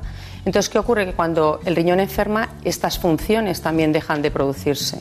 Y entonces no tienen vitamina D nuestros enfermos y como consecuencia se van a producir una serie de alteraciones en el metabolismo fosfocálcico y va a aumentar la hormona paratiroidea. Esto, de forma resumida, contestaría a la primera pregunta. Y luego la segunda, sí es verdad que los pacientes en diálisis pues pueden perder masa muscular, pero esto es cada vez eh, intentamos que sea menos frecuente. Lógico. De hecho ahora hay... eh, Primero la vida, luego la función, luego Efectivamente, luego la calidad de vida y que el paciente pues se sienta a gusto. Hay mm, pacientes que son deportistas, que montan en bicicleta, que juegan al baloncesto y que hacen una vida prácticamente normal, aun estando en diálisis. Y por ejemplo, los ancianos, que eso sí que tienen más dificultad, pues ahora hay programas de entrenamiento en diálisis y de hecho recientemente se ha generado un grupo de trabajo de ejercicio físico en la Sociedad Española de Nefrología y muchos pacientes están con sus pedales en la sala de diálisis haciendo ejercicio. O sea que se pierde masa muscular, pero intentamos por todos los medios que no sea así. Y le he dicho antes una, una, una pregunta que dejábamos en el aire, la relación entre diabetes y enfermedad renal crónica. Pues bien, la diabetes es hoy en día la primera causa de enfermedad renal crónica. La, primera causa de entrada en diálisis, el 25% de nuestros pacientes a nivel nacional, hay diferencias entre comunidades autónomas, pero es la primera, entrada, eh, la primera causa de entrada en diálisis. Uno de cada cuatro pacientes entran eh, en tratamiento renal sustitutivo, diálisis o trasplante, que quiero referirme a los dos, porque vienen de una diabetes mal controlada. Le prometo por menor que no sabía ese dato, a veces estudiamos las cosas y decimos, bueno, hay que... Ese dato me parecía que podía ser la segunda causa, ¿no? Pero es la primera. La primera, hace, hace años, hace 30 años, lo eran las enfermedades glomerulares, la inflamación, pero hoy en día con la epidemia de diabetes que tenemos, la primera causa y con diferencia, seguida de lejos de las siguientes, es la diabetes. Muy bien. Bueno, eh, tenemos un reportaje de diálisis, lo hemos hecho, está, estaba la autora también Patricia Arribas y usted en el departamento. Pues aquí tenemos una máquina de diálisis y hay unos elementos que son clave. Eh, uno de ellos es el dializador, que es donde se va a producir el intercambio entre la sangre del paciente y el líquido de diálisis. Vamos a depurar esas toxinas urémicas que el riñón del paciente no es capaz de eliminar. El otro elemento clave es el líquido de diálisis al que vamos a enfrentar esa sangre del paciente. Y ese líquido de diálisis se compone de agua corriente que se va a juntar con un bicarbonato y con un- otra bolsa que va a contener un ácido y electrolitos. La máquina es la que se va a encargar de hacer una mezcla con, esta, con estos tres componentes, con el agua, el bicarbonato y el ácido, y va a producir una solución muy parecida al plasma. Y es justo lo que vamos a enfrentar en cada uno de los capilares del dializador, es como se llama así el filtro dializador, la sangre del enfermo. Y ahí es donde se produce el proceso de la diálisis. Durante la sesión de diálisis también, como el paciente eh, habitualmente no orina, pues le quitamos también el exceso de líquido que entre una sesión y otra el paciente ha ido acumulando. Así que lo que hacemos es depurarle la sangre y a la vez quitarle el volumen que le sobra. Esta unidad de diálisis cuenta con 24 puestos para atender pacientes crónicos y dos puestos para atender pacientes agudos. En total tratamos a 100 pacientes. El papel de la enfermería, tanto las enfermeras como auxiliares, es fundamental, tanto para llevar a cabo el tratamiento, realizar los cuidados, como para hacer la educación sanitaria de los pacientes. Esta enfermedad es muy complicada, requiere mucha implicación de los pacientes y por parte de enfermería llevamos a cabo la educación sanitaria. Realizamos los cuidados del acceso vascular, les educamos con respecto a la dieta, a la medicación y les apoyamos en el tratamiento. Bueno, hemos visto explicaciones de la doctora eh, Patricia de Sequera, pero también de, de la supervisora de la unidad de diálisis, ¿no? Que es eh, concretamente Patricia Arribas. Bueno, eh, eh, tenemos inquietudes, a ver, eh, pero nosotros tenemos tantas que se aproximan a lo científico. ¿Y qué, qué- qué quería saber? Cuando sufrimos una enfermedad renal crónica, ¿nos afecta a los dos riñones o solo a uno? Eh, la- para que se produzca enfermedad renal y que se, mm, se traduzca en una disminución del filtrado, están los dos eh, riñones afectos. Cuando hablamos de disminución del filtrado, de hecho, cuando, hacemos un trasplante ponemos un solo riñón y con un solo riñón se puede vivir y tener una función renal normal. Eh, puede haber determinadas patologías en las que esté afecto solo un riñón, por ejemplo, porque uno tenga un cálculo o haya que quitarle un riñón, ahí hablamos de enfermedad renal, pero no tiene por qué condicionar una disminución de la función renal, del filtrado. Y podemos vivir con un Y solo podemos riñón. vivir perfectamente con un riñón. De hecho, hay personas que no saben y que viven con un solo riñón.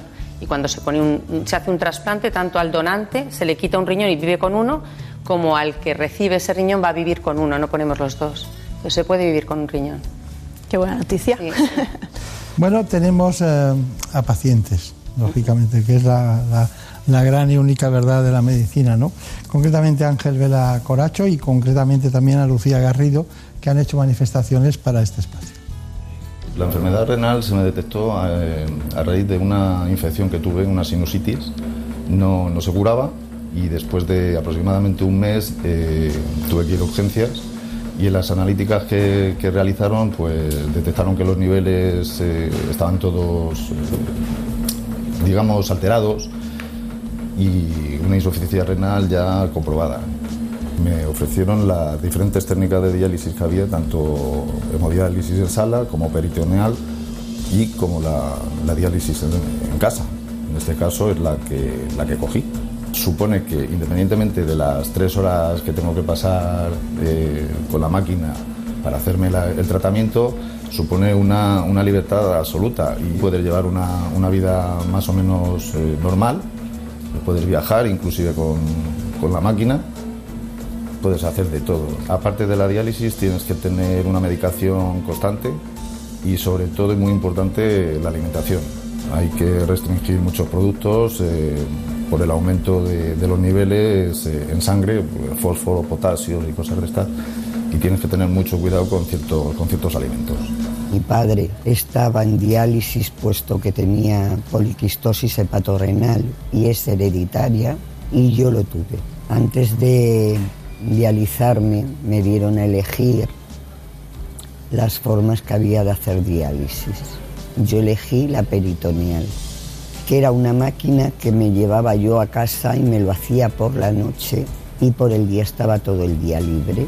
Era fenomenal.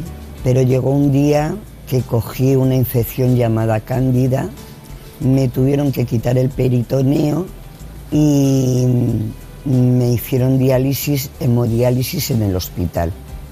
Me hicieron un trasplante anteriormente que rechacé a los dos años y pico, pero ahora me va a dar un riñón mi hermano.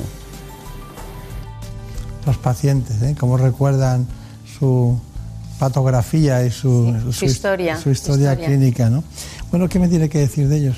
Bueno, pues primero que son dos, dos pacientes que han, querido y eh, son muy motivados por, por la enfermedad renal y han querido participar en, en el reportaje. Y quería nombrar especialmente a Ángel, porque Ángel se dializa en su casa, no se dializa en la unidad de diálisis. Él vino a hacerse la diálisis para poder salir en el reportaje, pero toda la máquina y todo, todo lo que tiene lo hace el paciente en su casa. De forma que yo creo que cumplen un poco los dos pacientes todas las opciones de tratamiento. Ángel está en hemodiálisis en domicilio, que yo creo que es una opción magnífica. Lucía empezó con diálisis peritoneal, luego tuvo un problema y pasó a hemodiálisis, ha estado trasplantada. Ahora está en hemodiálisis y le va a dar un riñón su hermano. Entonces yo creo que abre un poco el espectro de todas las opciones de tratamiento renal sustitutivo, que sin duda la mejor opción, y me gustaría decirlo si me lo permite el doctor Beltrán, es el trasplante de vivo.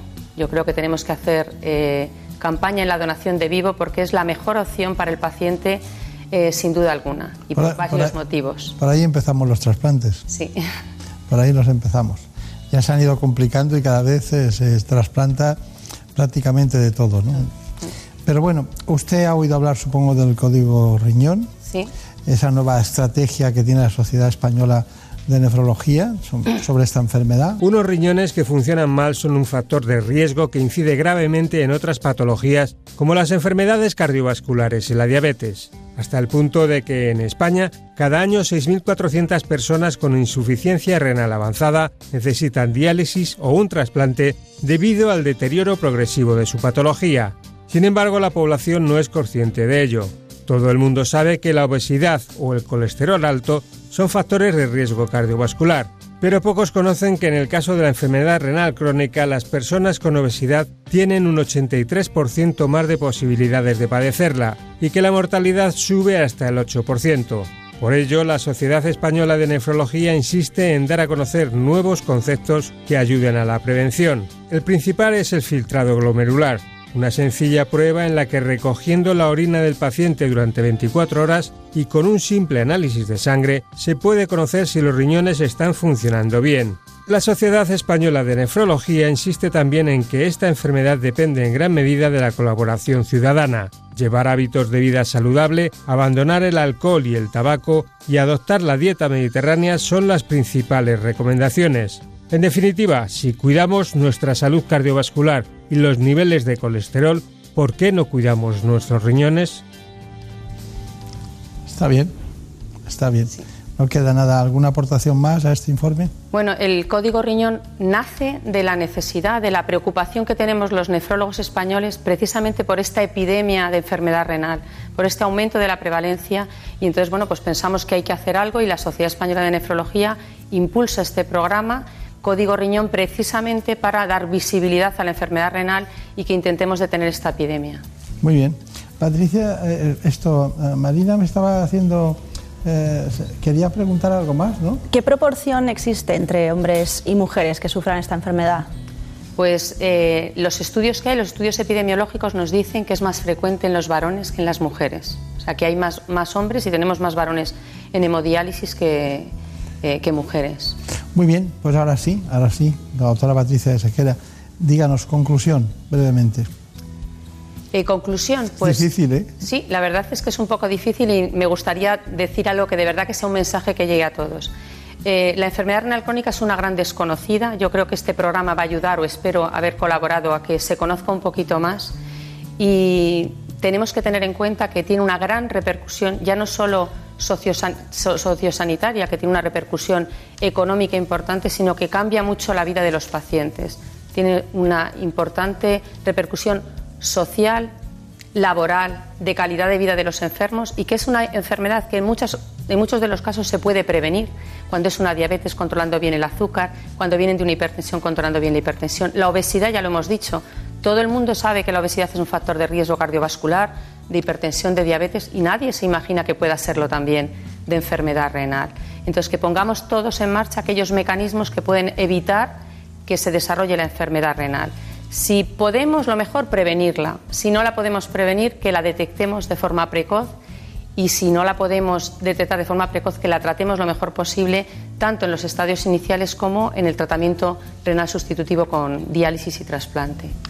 Muy bien, pues eh, doctora, simplemente decirle que, bueno, también se podía haber concluido diciendo, eh, no hay nada peor que las enfermedades silenciosas, ¿no? Desde luego, que no se pueden diagnosticar. Que no se pueden duda. diagnosticar. Esta es una de ellas y, al final uno se encuentra con el problema sin, sin esperarlo, como quien dice. Ya ¿no? cuando es tarde ya no podemos hacer nada. O sea que también hay que alertar y hay que hacer las- los análisis de la creatinina para ver si uno tiene enfermedad renal, igual que uno quiere saber si tiene colesterol o no.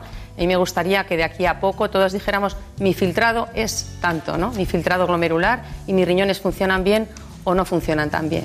Pues nada, una mujer española que empezó en el centro de gravedad de la nefrología más biomédica y más avanzada, como es la Fundación Jiménez Díaz, y ahora en Vallecas, en el Hospital Infanta Leonor, para que vean ustedes que todos tenemos acceso a la mejor medicina. Muchas gracias y hasta pronto. Muchas gracias.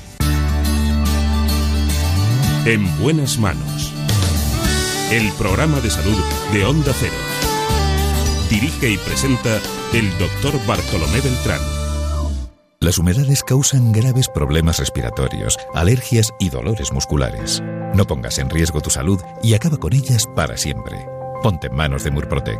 Pide tu diagnóstico gratuito, personalizado sin compromiso y con una garantía de hasta 30 años. Contacta en el 930 1130 o en murprotec.es. Para tu tranquilidad, Murprotec. Garantía de calidad.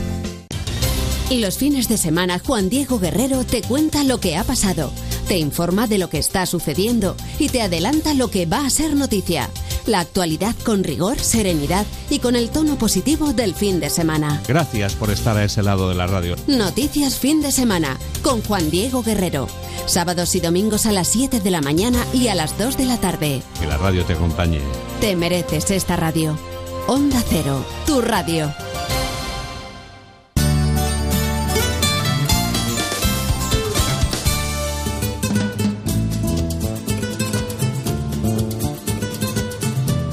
Ha llegado el momento de conocer lo que publican nuestros compañeros de La Razón en ese suplemento de A tu Salud.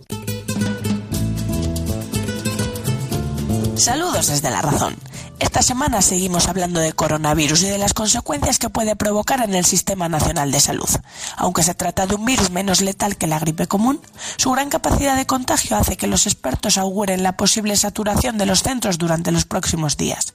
Más aún ante la avalancha de profesionales sanitarios contagiados en algunas zonas de España.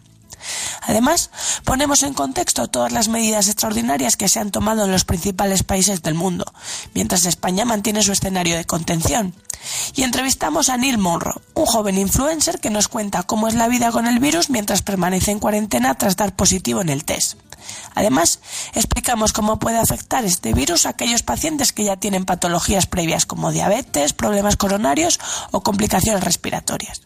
Pero no solo hablamos de coronavirus. Esta semana en la sección de alimentación explicamos que una reciente investigación ha demostrado que cocinar con aceite de oliva virgen extra mantiene un nivel óptimo de sus propiedades nutricionales. Y con motivo del Día Internacional de la Mujer, detallamos cuáles son las patologías que enferman al sexo femenino. Y entrevistamos al doctor Fernando Villagrá, quien nos habla de la primera unidad de gestantes con cardiopatías congénitas de nuestro país. Y en nuestra contra, entrevistamos al pediatra Jesús Garrido, autor del libro Bebes sin cólicos, quien nos da las claves para evitar estas molestias en los recién nacidos. Pero estos son solo algunos de los contenidos. Encontrarán más información en las páginas del suplemento a tu salud y durante toda la semana en nuestra web www.larazón.es barra tu salud. Sin más, que pasen una feliz semana.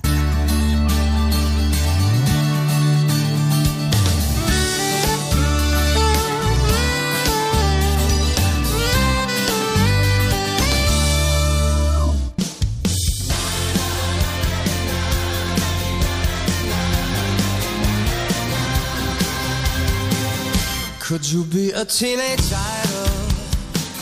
Could you be a movie star? When I turn on my TV, will you smile and wave at me, telling Oprah who you are? So you want to be a rock star with blue-eyed bunnies in your bed? Mm. Well, remember when you rich that you sold yourself for this. You'll be famous 'cause Y you're después de dar un repaso a la enfermedad renal crónica, vamos con el cáncer de próstata. Lo hacemos con el urólogo jefe de servicio de urología de los hospitales Montepríncipe y Puerta del Sur de Madrid. Se trata del doctor Javier Otero.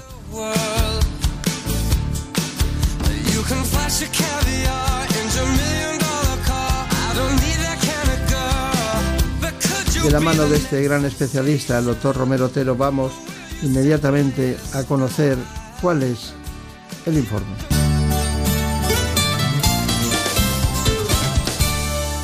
La próstata es una glándula masculina del tamaño de una nuez, situada debajo de la vejiga y atravesada por la uretra. Su función principal es producir el líquido seminal que transporta a los espermatozoides durante la eyaculación. Entre los posibles trastornos de esta glándula están la prostatitis, una inflamación que puede estar asociada o no a una infección bacteriana. La hiperplasia benigna, que es un aumento del tamaño de la glándula y aparece sobre todo en varones de edad avanzada, cuyo principal síntoma es la necesidad de orinar con frecuencia. Y por último, el crecimiento maligno o cáncer de próstata, que con 25.000 diagnósticos al año es el tumor más frecuente en hombres. Aquí está con nosotros, se lo agradecemos mucho, el doctor Javier Romero Otero, que hace un tiempo estuvo aquí, nos encantó aquel programa y bueno, no teníamos duda que tenía que estar con nosotros. Queremos hablar de cáncer de próstata, pero claro, no, se tiene, no, de repente todo es cáncer de próstata. La próstata eh, tiene muchos ambajes en todos los sentidos. Pero usted siempre se interesó por la, por, por la próstata, ¿no, doctor Romero? Un placer estar en esta casa que, que siento ya parte como mía, que ya hemos estado varias veces. Así que muchas gracias. Eh, me pregunto- Usted se, se interesó mucho por la urología desde el principio, ¿no? Hizo un est- estudio en Estados Unidos, en el catering. En el Sloan Kettering Cancer Center, sí. Eh, en memoria, Sloan Kettering es eh, probablemente el hospital oncológico más importante en el mundo, el que dicta la forma en la que vamos diagnosticando y tratando a nuestros pacientes. Y cuando acabé mi formación en el 12 de octubre, me fui a hacer un fellow en uroncología eh, en Nueva York, en Sloan Kettering, y luego ya volví, estuve en el 12 de octubre y ahora también dedico mi vida como responsable del servicio de Montepríncipe y Puerta del Sur en HM Hospitales. ¿Qué es eso de Puerta del Sur? Porque suena Montepríncipe está en un lado y Puerta del Sur en otro, ¿no? Pues están separados. Eh, lo que pasa es que bueno, hemos hecho un equipo grande para intentar tener y de dar a los pacientes eh, dividido en unidades el mejor eh, tratamiento y, y, tener a las mejores personas y hemos pensado que es mejor eh, llevar varios servicios juntos para poder aportar unidades y que no, porque todo el mundo no sabe de todo, pues subdividirlo en unidades y hacer eh, medicina especializada que creemos que es el camino para poder ¿Siguen ustedes haciendo tactos rectales? Seguimos haciendo tacto rectal y además el tacto rectal yo siempre digo que no es negociable, hay que hacerlo, porque el screening del cáncer de próstata se basa en el nivel de, un, de una proteína que medimos en sangre que se llama PSA y del tacto rectal. Y hay eh, hasta un 20% de tumores tienen un nivel de PSA normal y se diagnostican por el tacto rectal. Es decir, que el PSA no excluye hacer el tacto rectal y todas las, buenas, todas las guías de buena práctica clínica que tenemos en la Asociación Europea de Americana de Urología dicen que hay que hacerlo. Eso no quiere decir que haya que hacerlo todos los años, quiere decir que hay que hacerlo la primera vez que Claro. sale el paciente Claro. y en función de cómo van las cosas. Muy bien, ¿y se puede detectar la enfermedad antes de que aparezcan síntomas? Eh, se puede y de hecho lo hacemos en el 80% de los pacientes por el screening. El screening del cáncer de próstata consiste en que eh, las- el varón va a la revisión, que debería ir a partir de los 50 años eh, si no tiene antecedentes o a partir de los 45 cuando se tiene un antecedente familiar de cáncer de próstata. Y entonces a todas esas personas les hacemos un tacto rectal y un análisis de sangre. En base a la información que da el tacto rectal, si notamos un nódulo, eh, algo sospechoso, una induración, eh, indicamos una biopsia o si el PSA no es exactamente así, pero para que la gente nos entienda, con los PSAs mayores de 4 son los que empiezan a dar problemas y menor de 4 es normal. Esto no es real, es, eh, hay que verlo porque el PSA Claro. depende del tamaño de la próstata, de la edad, de muchas situaciones clínicas y hay que saber leerlo. Pero para que la gente nos entienda, un PSA menor de 4 por lo general es zona de seguridad, un PSA mayor de 4 es zona de estar alerta y decidir si hacemos biopsia o no. Usted que da clase en la Universidad del CEU, Pablo, da clases, ¿no? ¿Y en la Complutense de Madrid? En la Complutense. Sí, como lleve ese ritmo para dar la clase, no le pueden tomar apuntes. ¿eh? Eh, eh, hablamos es, que es demoledor como, como- Hablamos bastante rápido, pero he de decir en mi, No, des- no digo que hable en mi descargo que la suelo hacer clara y no tengo muchas quejas. No, yo estoy seguro que está clara porque usted lo tiene muy... No, pero eh, está muy concienciado de, de los tiempos, ¿no? En ese sentido, ¿no? Y lo cuenta brevemente, pero muy rápido. Así que no he podido tomar apuntes. Hoy, hoy no he podido tomar apuntes, pero me encanta tomar apuntes. Bueno, Marina, ¿qué es lo que querías preguntar? Doctor Romero, yo he, he habla- he oído hablar todo el rato de tacto rectal. ¿Hay algo para evitarlo? ¿Una ecografía, por ejemplo? no, no hay nada para evitarlo. Hay que hacer el tacto rectal. Como decía, no es negociable, se debe hacer porque hasta un 20% de los tumores se detectan con el tacto rectal. Sí es cierto y lleva razón que ahora hay pruebas que hacemos eh, no para evitar el tacto, pero sí para evitar la biopsia y para decidir a qué pacientes biopsiamos. Decíamos antes que el cáncer de próstata es muy frecuente y que hasta un 50% de los varones pueden tener un cáncer de próstata con 50 años para evitar un montón de biopsias que estábamos haciendo y el sobrediagnóstico eh, de este cáncer y seguido del sobrediagnóstico y un sobretratamiento, hemos empezado a hacer resonancias eh, magnéticas de la próstata eh, en las cuales hay que hacerlas con eh, una resonancia apropiada, mínimo 1,5 teslas, si fuesen 3 teslas mejor, un radiólogo que esté especializado y la resonancia magnética sí que ve tumores dentro de la próstata, cosa que la ecografía no. Con la resonancia vemos la zona donde hay una sospecha de que podamos tener un cáncer de próstata y en vez de hacer biopsias aleatorias como hacíamos antes, que a través del recto cogíamos y es como si una naranja le pego 12 pinchazos a ver si cojo una zona podrida, vamos y hacemos lo que se llama biopsia de fusión. La biopsia de fusión consiste en que nos sentamos con el radiólogo, planificamos la biopsia, vemos en qué zona queremos que está la zona podrida, la zona tumoral, para que nos entendamos, y donde queremos dirigir nuestras biopsias y en medio a través del recto lo hacemos con una máquina de fusión porque la resonancia no se puede hacer transrectalmente ni se pueden hacer en vivo. Fusionamos la imagen de la resonancia con la ecografía y a través del perine biopsiamos esa zona que es más eh, probable que tenga un cáncer según la resonancia y luego hacemos biopsias aleatorias de las otras zonas. Hay que decir una cosa que es muy importante. Hay mucho cáncer de próstata indolente, ¿vale? El cáncer de próstata, cuando se diagnostica en la biopsia, se clasifica, se le pone una nota de un 2 a un 10, que se llama la escala de Gleason, y aquí es al contrario que en el colegio. Cuanta más nota es peor. Si tienes un Gleason 10, preocúpate porque es un tumor de alto riesgo. Un Gleason de 6 hacia abajo es de bajo riesgo. Hoy en día, los tumores de Gleason 6, que antes se trataban, no los estamos tratando y los dejamos en vigilancia activa o los hacemos una terapia focal y solo eh, tratamos esa zona. Pues la resonancia es muy buena porque la resonancia no ve Gleason 6, es decir, empieza a ver cuando hay Gleason 7 en adelante, con lo cual no hacemos biopsias para diagnosticar a pacientes de Gleason 6. Claro. Con lo cual ahorramos biopsias y ahorramos diagnósticos innecesarios a pacientes preocupados que tienen un Gleason 6 que le dices, usted tiene un cáncer pero no le vamos a tratar. Pues mire, usted no me lo hubiese diagnosticado porque a muchos de ellos se amargan la vida. Les acabamos tratando por petición del paciente, no porque esté en riesgo oncológico.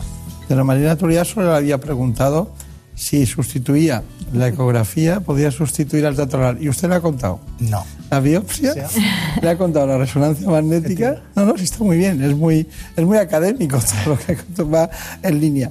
Pero hay una, hay una, una cuestión que es básica, ¿no? Que es que ¿Para qué es útil una biopsia de fusión? La biopsia de fusión, como decía, lo que nos permite es, con la ecografía se ve muy mal la próstata, la ecografía solo servía para vehiculizar biopsias. Uno metía el ecógrafo a través del recto, veía dónde estaba la glándula y aleatoriamente tomaba 12 pinchazos de la glándula. Ahora hacemos una resonancia, tenemos la imagen de la resonancia, lo ve el radiólogo, solamente se ven además tumores, como decía Gleason, 7 en adelante, se ven pocos Gleason 6, con lo cual vemos zonas que merece la pena diagnosticar. Vamos a hacer esa biopsia y entonces nos permite la biopsia de fusión biopsiar la zona tumoral que hemos marcado previamente con el patólogo y además biopsiar tumores que merece la pena diagnosticar porque son tumores que sí pondrán en riesgo la vida del paciente. Solo falta un detalle, que ella no se lo ha preguntado, pero muchas, seguro que se lo está pensando.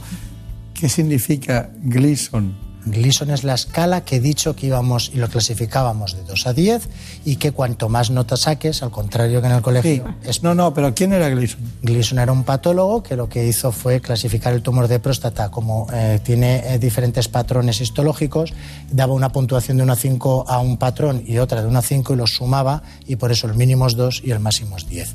Y a partir de 6 para abajo es de bajo riesgo, 7 eh, es de riesgo intermedio, 8, 9 y 10 se considera de alto riesgo. Ahora sí. Ahora me quedo ya más tranquilo. Bueno, tenemos un informe de cáncer de próstata para ponernos todos en situación. Lo hace brillantemente, como siempre, Elena Fernández Puyol. El cáncer de próstata es uno de los tumores más comunes y temidos por los hombres a partir de los 50 años, aunque la incidencia máxima se suele registrar en torno a los 70. Con 25.000 casos al año es el tercer tipo de cáncer más frecuente en España tras los de pulmón y estómago. Sin embargo, sus posibilidades de curación aumentan hasta un 90% si se detecta a tiempo. En sus fases iniciales es posible aplicar tratamientos poco agresivos para el paciente, que mantienen su calidad de vida y minimizan los efectos secundarios. Pero para lograr este diagnóstico precoz, los hombres deben someterse a revisiones prostáticas, tengan o no antecedentes familiares. En cuanto al tratamiento quirúrgico, primero el uso de la laparoscopia y más tarde la incorporación del robot Da Vinci suponen grandes ventajas tanto para el cirujano como para el paciente.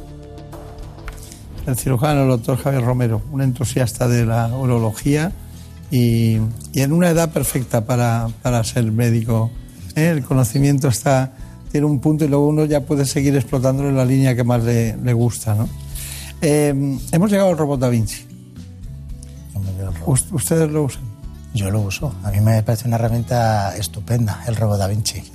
Pero em, en el robot Da Vinci es una herramienta fabulosa eh, que mejora la mayoría de los cirujanos, pero hay que decir que el robot Da Vinci no es imprescindible para hacer una buena cirugía de próstata. Es decir, lo importante aquí es el cirujano un cirujano que opera clásicamente abierto o un buen cirujano laparoscopista obtiene los mismos resultados que un buen cirujano robótico. Lo que ocurre es que el, Da Vinci mejora la mayoría de los cirujanos y hace que se puedan igualar por arriba los resultados.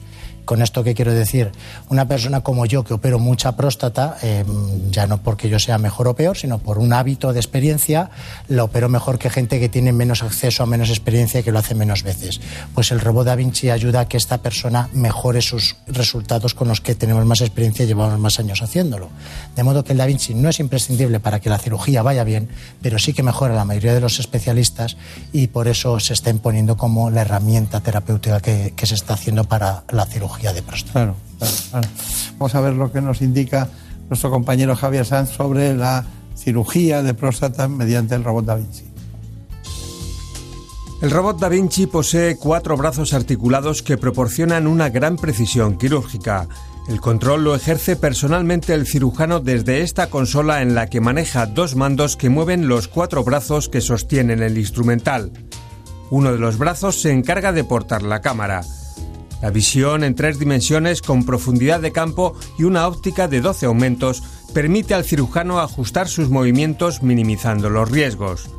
Además, el robot Da Vinci consigue eliminar el temblor natural de la mano del cirujano, a la vez que permite una mejor visualización del campo anatómico que se va a operar.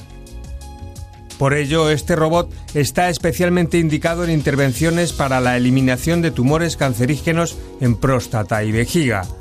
Intervenciones que exigen una gran precisión para evitar efectos secundarios indeseables, como la incontinencia urinaria o la disfunción eréctil. El cirujano también controla parte del instrumental con los pedales de la consola, mientras el personal de enfermería y los ayudantes se encargan de ir cambiando los instrumentos. Las imágenes se integran y procesan en el llamado carro de visión, de forma que están a la disposición de todo el equipo. La intervención puede grabarse y repasarse cuantas veces se quiera. Yo he visto varias veces eh, la, la, intervención, he estado con el doctor Palau en la Puigverd de Barcelona o en Valdecilla con el doctor Ramos, usted conocerá. Y bueno, eh, todos ustedes tienen un perfil de, de, ese segmento de edad, ¿no? Que están entusiasmados con esto. Pero, claro, Marina me estaba diciendo, claro, eso está perfecto, es casi una perfección, ¿no? ¿Qué querías preguntar? Pues doctor, yo quería saber Hemos pasado la operación, todo ha ido fenomenal. ¿Qué sucede después? ¿Hay disfunción eréctil? ¿Hay problemas a la hora de orinar? ¿Qué sucede? ¿Viven eh. pegados al PSA? ¿Al análisis del PSA he subido 0,2? Quizás ha reproducido, quizás está en la vejiga. Es, es una muy buena pregunta. y, responde a las dudas que tiene todo el mundo en la calle. Eh, cuando una persona se opera por cáncer de próstata hay que tener en cuenta tres aspectos. Uno, el oncológico, es fundamental que operes bien, que no tengas márgenes positivos y que cures al paciente. Y como bien decías, María, el seguimiento se hace con PSA. Y luego hay dos problemas eh, funcionales. Uno es la incontinencia urinaria y el otro es la disfunción eréctil. Eh, la incontinencia urinaria eh, consiste en que uno pierde orina y entonces eh, se daña el esfínter cuando se opera y hay pérdidas involuntarias de orina que obligan a que lleven absorbentes, a que lleven pañales. Las personas es muy incómoda y limita mucho la calidad de vida de estas personas. Con el robot de Da Vinci, en líneas generales, como decía antes, mejora la mayoría de los cirujanos y hace que tengan menos incontinencia y menos disfunción eréctil, en líneas generales. Eh, pero mm, si mirásemos los datos globalmente, eh, tanto en términos de disfunción eréctil como de incontinencia urinaria, como eh, la gente que sigue haciendo cirugía abierta y laparoscópica suele ser gente que tiene mucha experiencia sigue aferrada a su técnica, se están igualando los resultados. Pero probablemente esta gente que, que opera con robot, si no lo hiciese con robot, tendría peores resultados de disfunción eréctil y de, y de continencia urinaria cuando eh, si miramos series globales y no de centros de excelencia o de cirujanos de excelencia, eh, hasta un 20% de los pacientes pueden tener pérdidas de orina orina es que yo tenga que llevar una compresa. Con que lleve una es la definición de incontinencia porque eh, no llevo ninguna porque no tengo miedo a las pérdidas. Es decir, que un pad, un absorbente ya es incontinencia. Y en cuanto a la disfunción eréctil, no depende solamente de la técnica quirúrgica, depende también de eh, la función eréctil previa. Si una persona tiene 70 años, es diabético, es hipertenso, es obeso y ya va con la función eréctil tocada a la cirugía, eh, el problema no está en la cirugía, el problema está en que ese hombre ya iba tocado y es más difícil.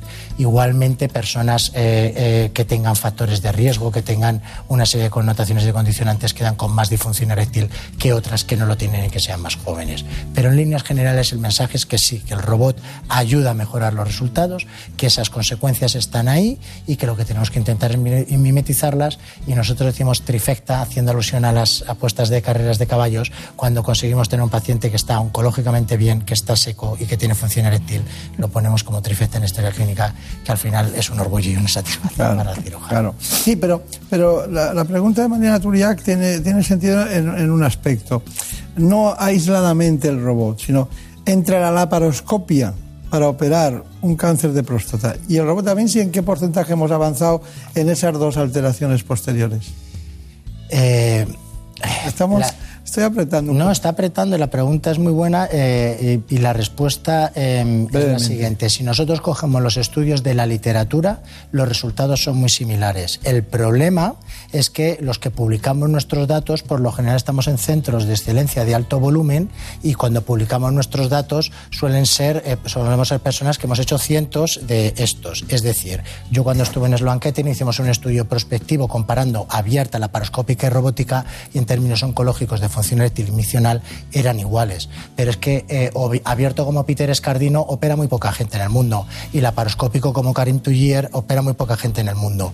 Lo que sí ocurre es que si a usted le opera un urólogo en un hospital que tiene mucho menos volumen, ese robot le va a ayudar a poder comparar esos resultados a la de esta gente que tenía excelencia. Yo pongo siempre un ejemplo y es, a mí me encanta cocinar y mi mujer no sabía freír ni un huevo frito y se compró una Thermomix y ella con la Thermomix saca siempre unos platos que están muy decentes y que están homogéneos. Bueno, pues yo pongo el mismo ejemplo. Una persona que no sabía eh, cocinar con la Thermomix con su tal saca platos muy aceptables, pero le hablo de platos muy variados, no hablo del sota caballo rey y está ahí. Pues el robot ayuda a mejorar a personas que si no probablemente no podrían alcanzar un nivel que personas que tenemos un hábito, una experiencia y un gusto por esas cosas lo Ha tenido que echar mano de su mujer y del Thermomix para no darme el porcentaje de diferencia entre la paroscopia y En las series de la literatura no hay diferencia. Vale, está bien, está bien. No sabía nunca que íbamos a acabar hablando del Thermomix, De hablando de la próstata, pero ha resultado muy doméstico todo y muy, muy fantástico. Muy bueno,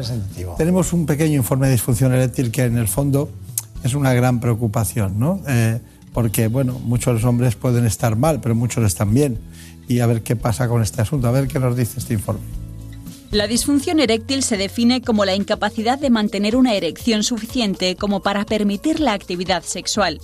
Se trata de un problema cada vez más frecuente entre la población masculina, normalmente de más de 40 años. Se calcula que afecta en España a más de 2 millones y medio de hombres y a más de 100 millones en todo el mundo. Aparte de las causas orgánicas que suponen el 90% de los casos, esta disfunción sexual también puede estar ocasionada por causas psíquicas relacionadas con el sistema nervioso. Además, puede ser un síntoma de alerta de otras enfermedades graves. Sin embargo, los españoles aún son reacios a pedir ayuda cuando surgen este tipo de problemas. Solo unos 300.000 se someten a tratamiento.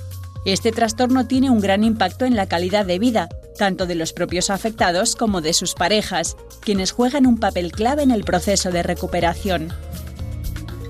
Bueno, es un tema muy interesante, pero bueno, al final eh, ya sabe que nos quedaríamos, incluso esperaríamos hasta la hora de comer para que usted nos preparara algo, ¿no?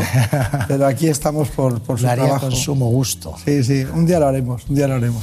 Eh, a ver, ¿cuál es su conclusión? Porque claro, usted está trabajando como jefe de un servicio de urología, Hospital Universitario Montepríncipe, Madrid, luego en el Puerta del Sur, que tiene los pacientes de ese centro, es el Grupo Hospital de Madrid, y como el urólogo de referencia, ¿cuál es su conclusión sobre este tema? Eh, yo creo que el mensaje que hay que mandarle a, los varones es, primero, que hay que hacer revisiones a partir de los 50 años si no se tienen antecedentes. Segundo, que no todo es PSA. Tercero, que hay que hacer biopsias de fusión para evitar ser sobrediagnosticado y que se le hagan sobretratamientos. Cuarto, que hay muchas terapias eh, nuevas que no hemos hablado, como la terapia focal, que solamente podemos tratar ese tumor y no hacer la cirugía. Y que cuando uno se tenga que operar, como todo en la vida, es lo mejor es estar en manos de gente experta, de equipos multidisciplinares que sepan hacerlo bien y que tengan las diferentes herramientas para que obtengamos los mejores resultados.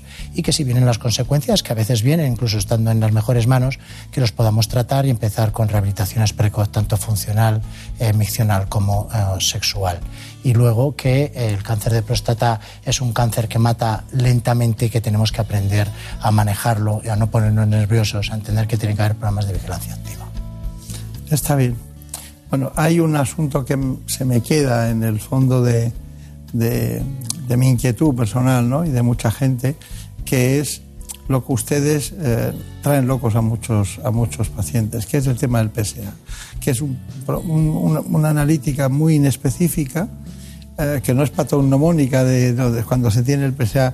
Hay gente que lo tiene muy alto, hay gente que siempre se mantiene un poco, parece que se ha quitado y sigue saliendo un poco de PSA más alto, y hay algunos pacientes empoderados que acaban trastornados si se fijan en solo en eso. Entonces hay que empezar a devaluar un poco ese concepto que es muy interesante al principio, pero después es una tortura cotidiana para muchos pacientes. ¿Está de acuerdo? Estoy completamente de acuerdo. El PSA hay que saber leerlo y hay que saber en manos de quién se está para que no acabemos metido en, en sobrediagnósticos, como decía. El PSA no es más que una proteína que está en la superficie de la célula prostática. Si yo tengo una infección y se me mueren estas células, sube el PSA porque pasa sangre y se eleva. Si tengo una hiperplasia en la próstata, tengo muchas células con mucho PSA y también se eleva PSA. Y si tengo un cáncer, esta célula no sabe sujetar el PSA y también se eleva en sangre. De modo que las elevaciones de sangre de PSA son por muchos escenarios y por eso tenemos diferentes estrategias y no es solo el valor absoluto, es el valor de PSA en función de la edad, del tamaño de la próstata, de cómo viene de los años anteriores, de la cinética de la velocidad y del tacto rectal. Y por eso las decisiones deben estar en manos de gente experta que esté muy acostumbrado a tratar a muchos pacientes para que lo sepa leer y dar el mejor consejo a sus pacientes y no indicar biopsias que sean innecesarias. Pues ha sido perfecto. Doctor Romero, un placer. Muchísimas gracias. Muchos recuerdos a sus compañeros.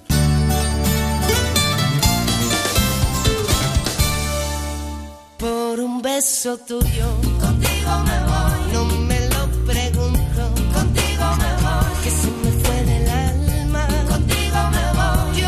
Como siempre, una gran producción en este espacio de Marta López Llorente.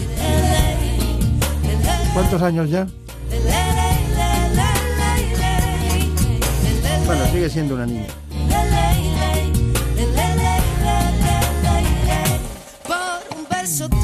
Así que ya saben ustedes que también tenemos siempre la mejor realización posible, hoy de la mano de David Fernández.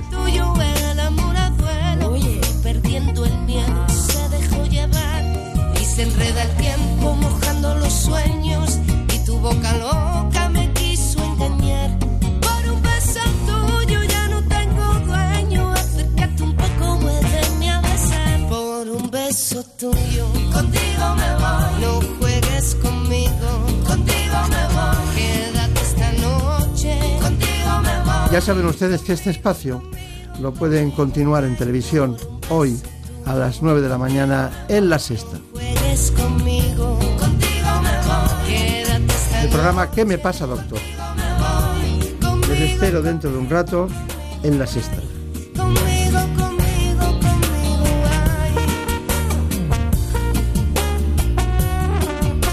Les deseo que sean muy felices, que lo pasen muy bien. Feliz fin de semana. Por un beso tuyo, contigo me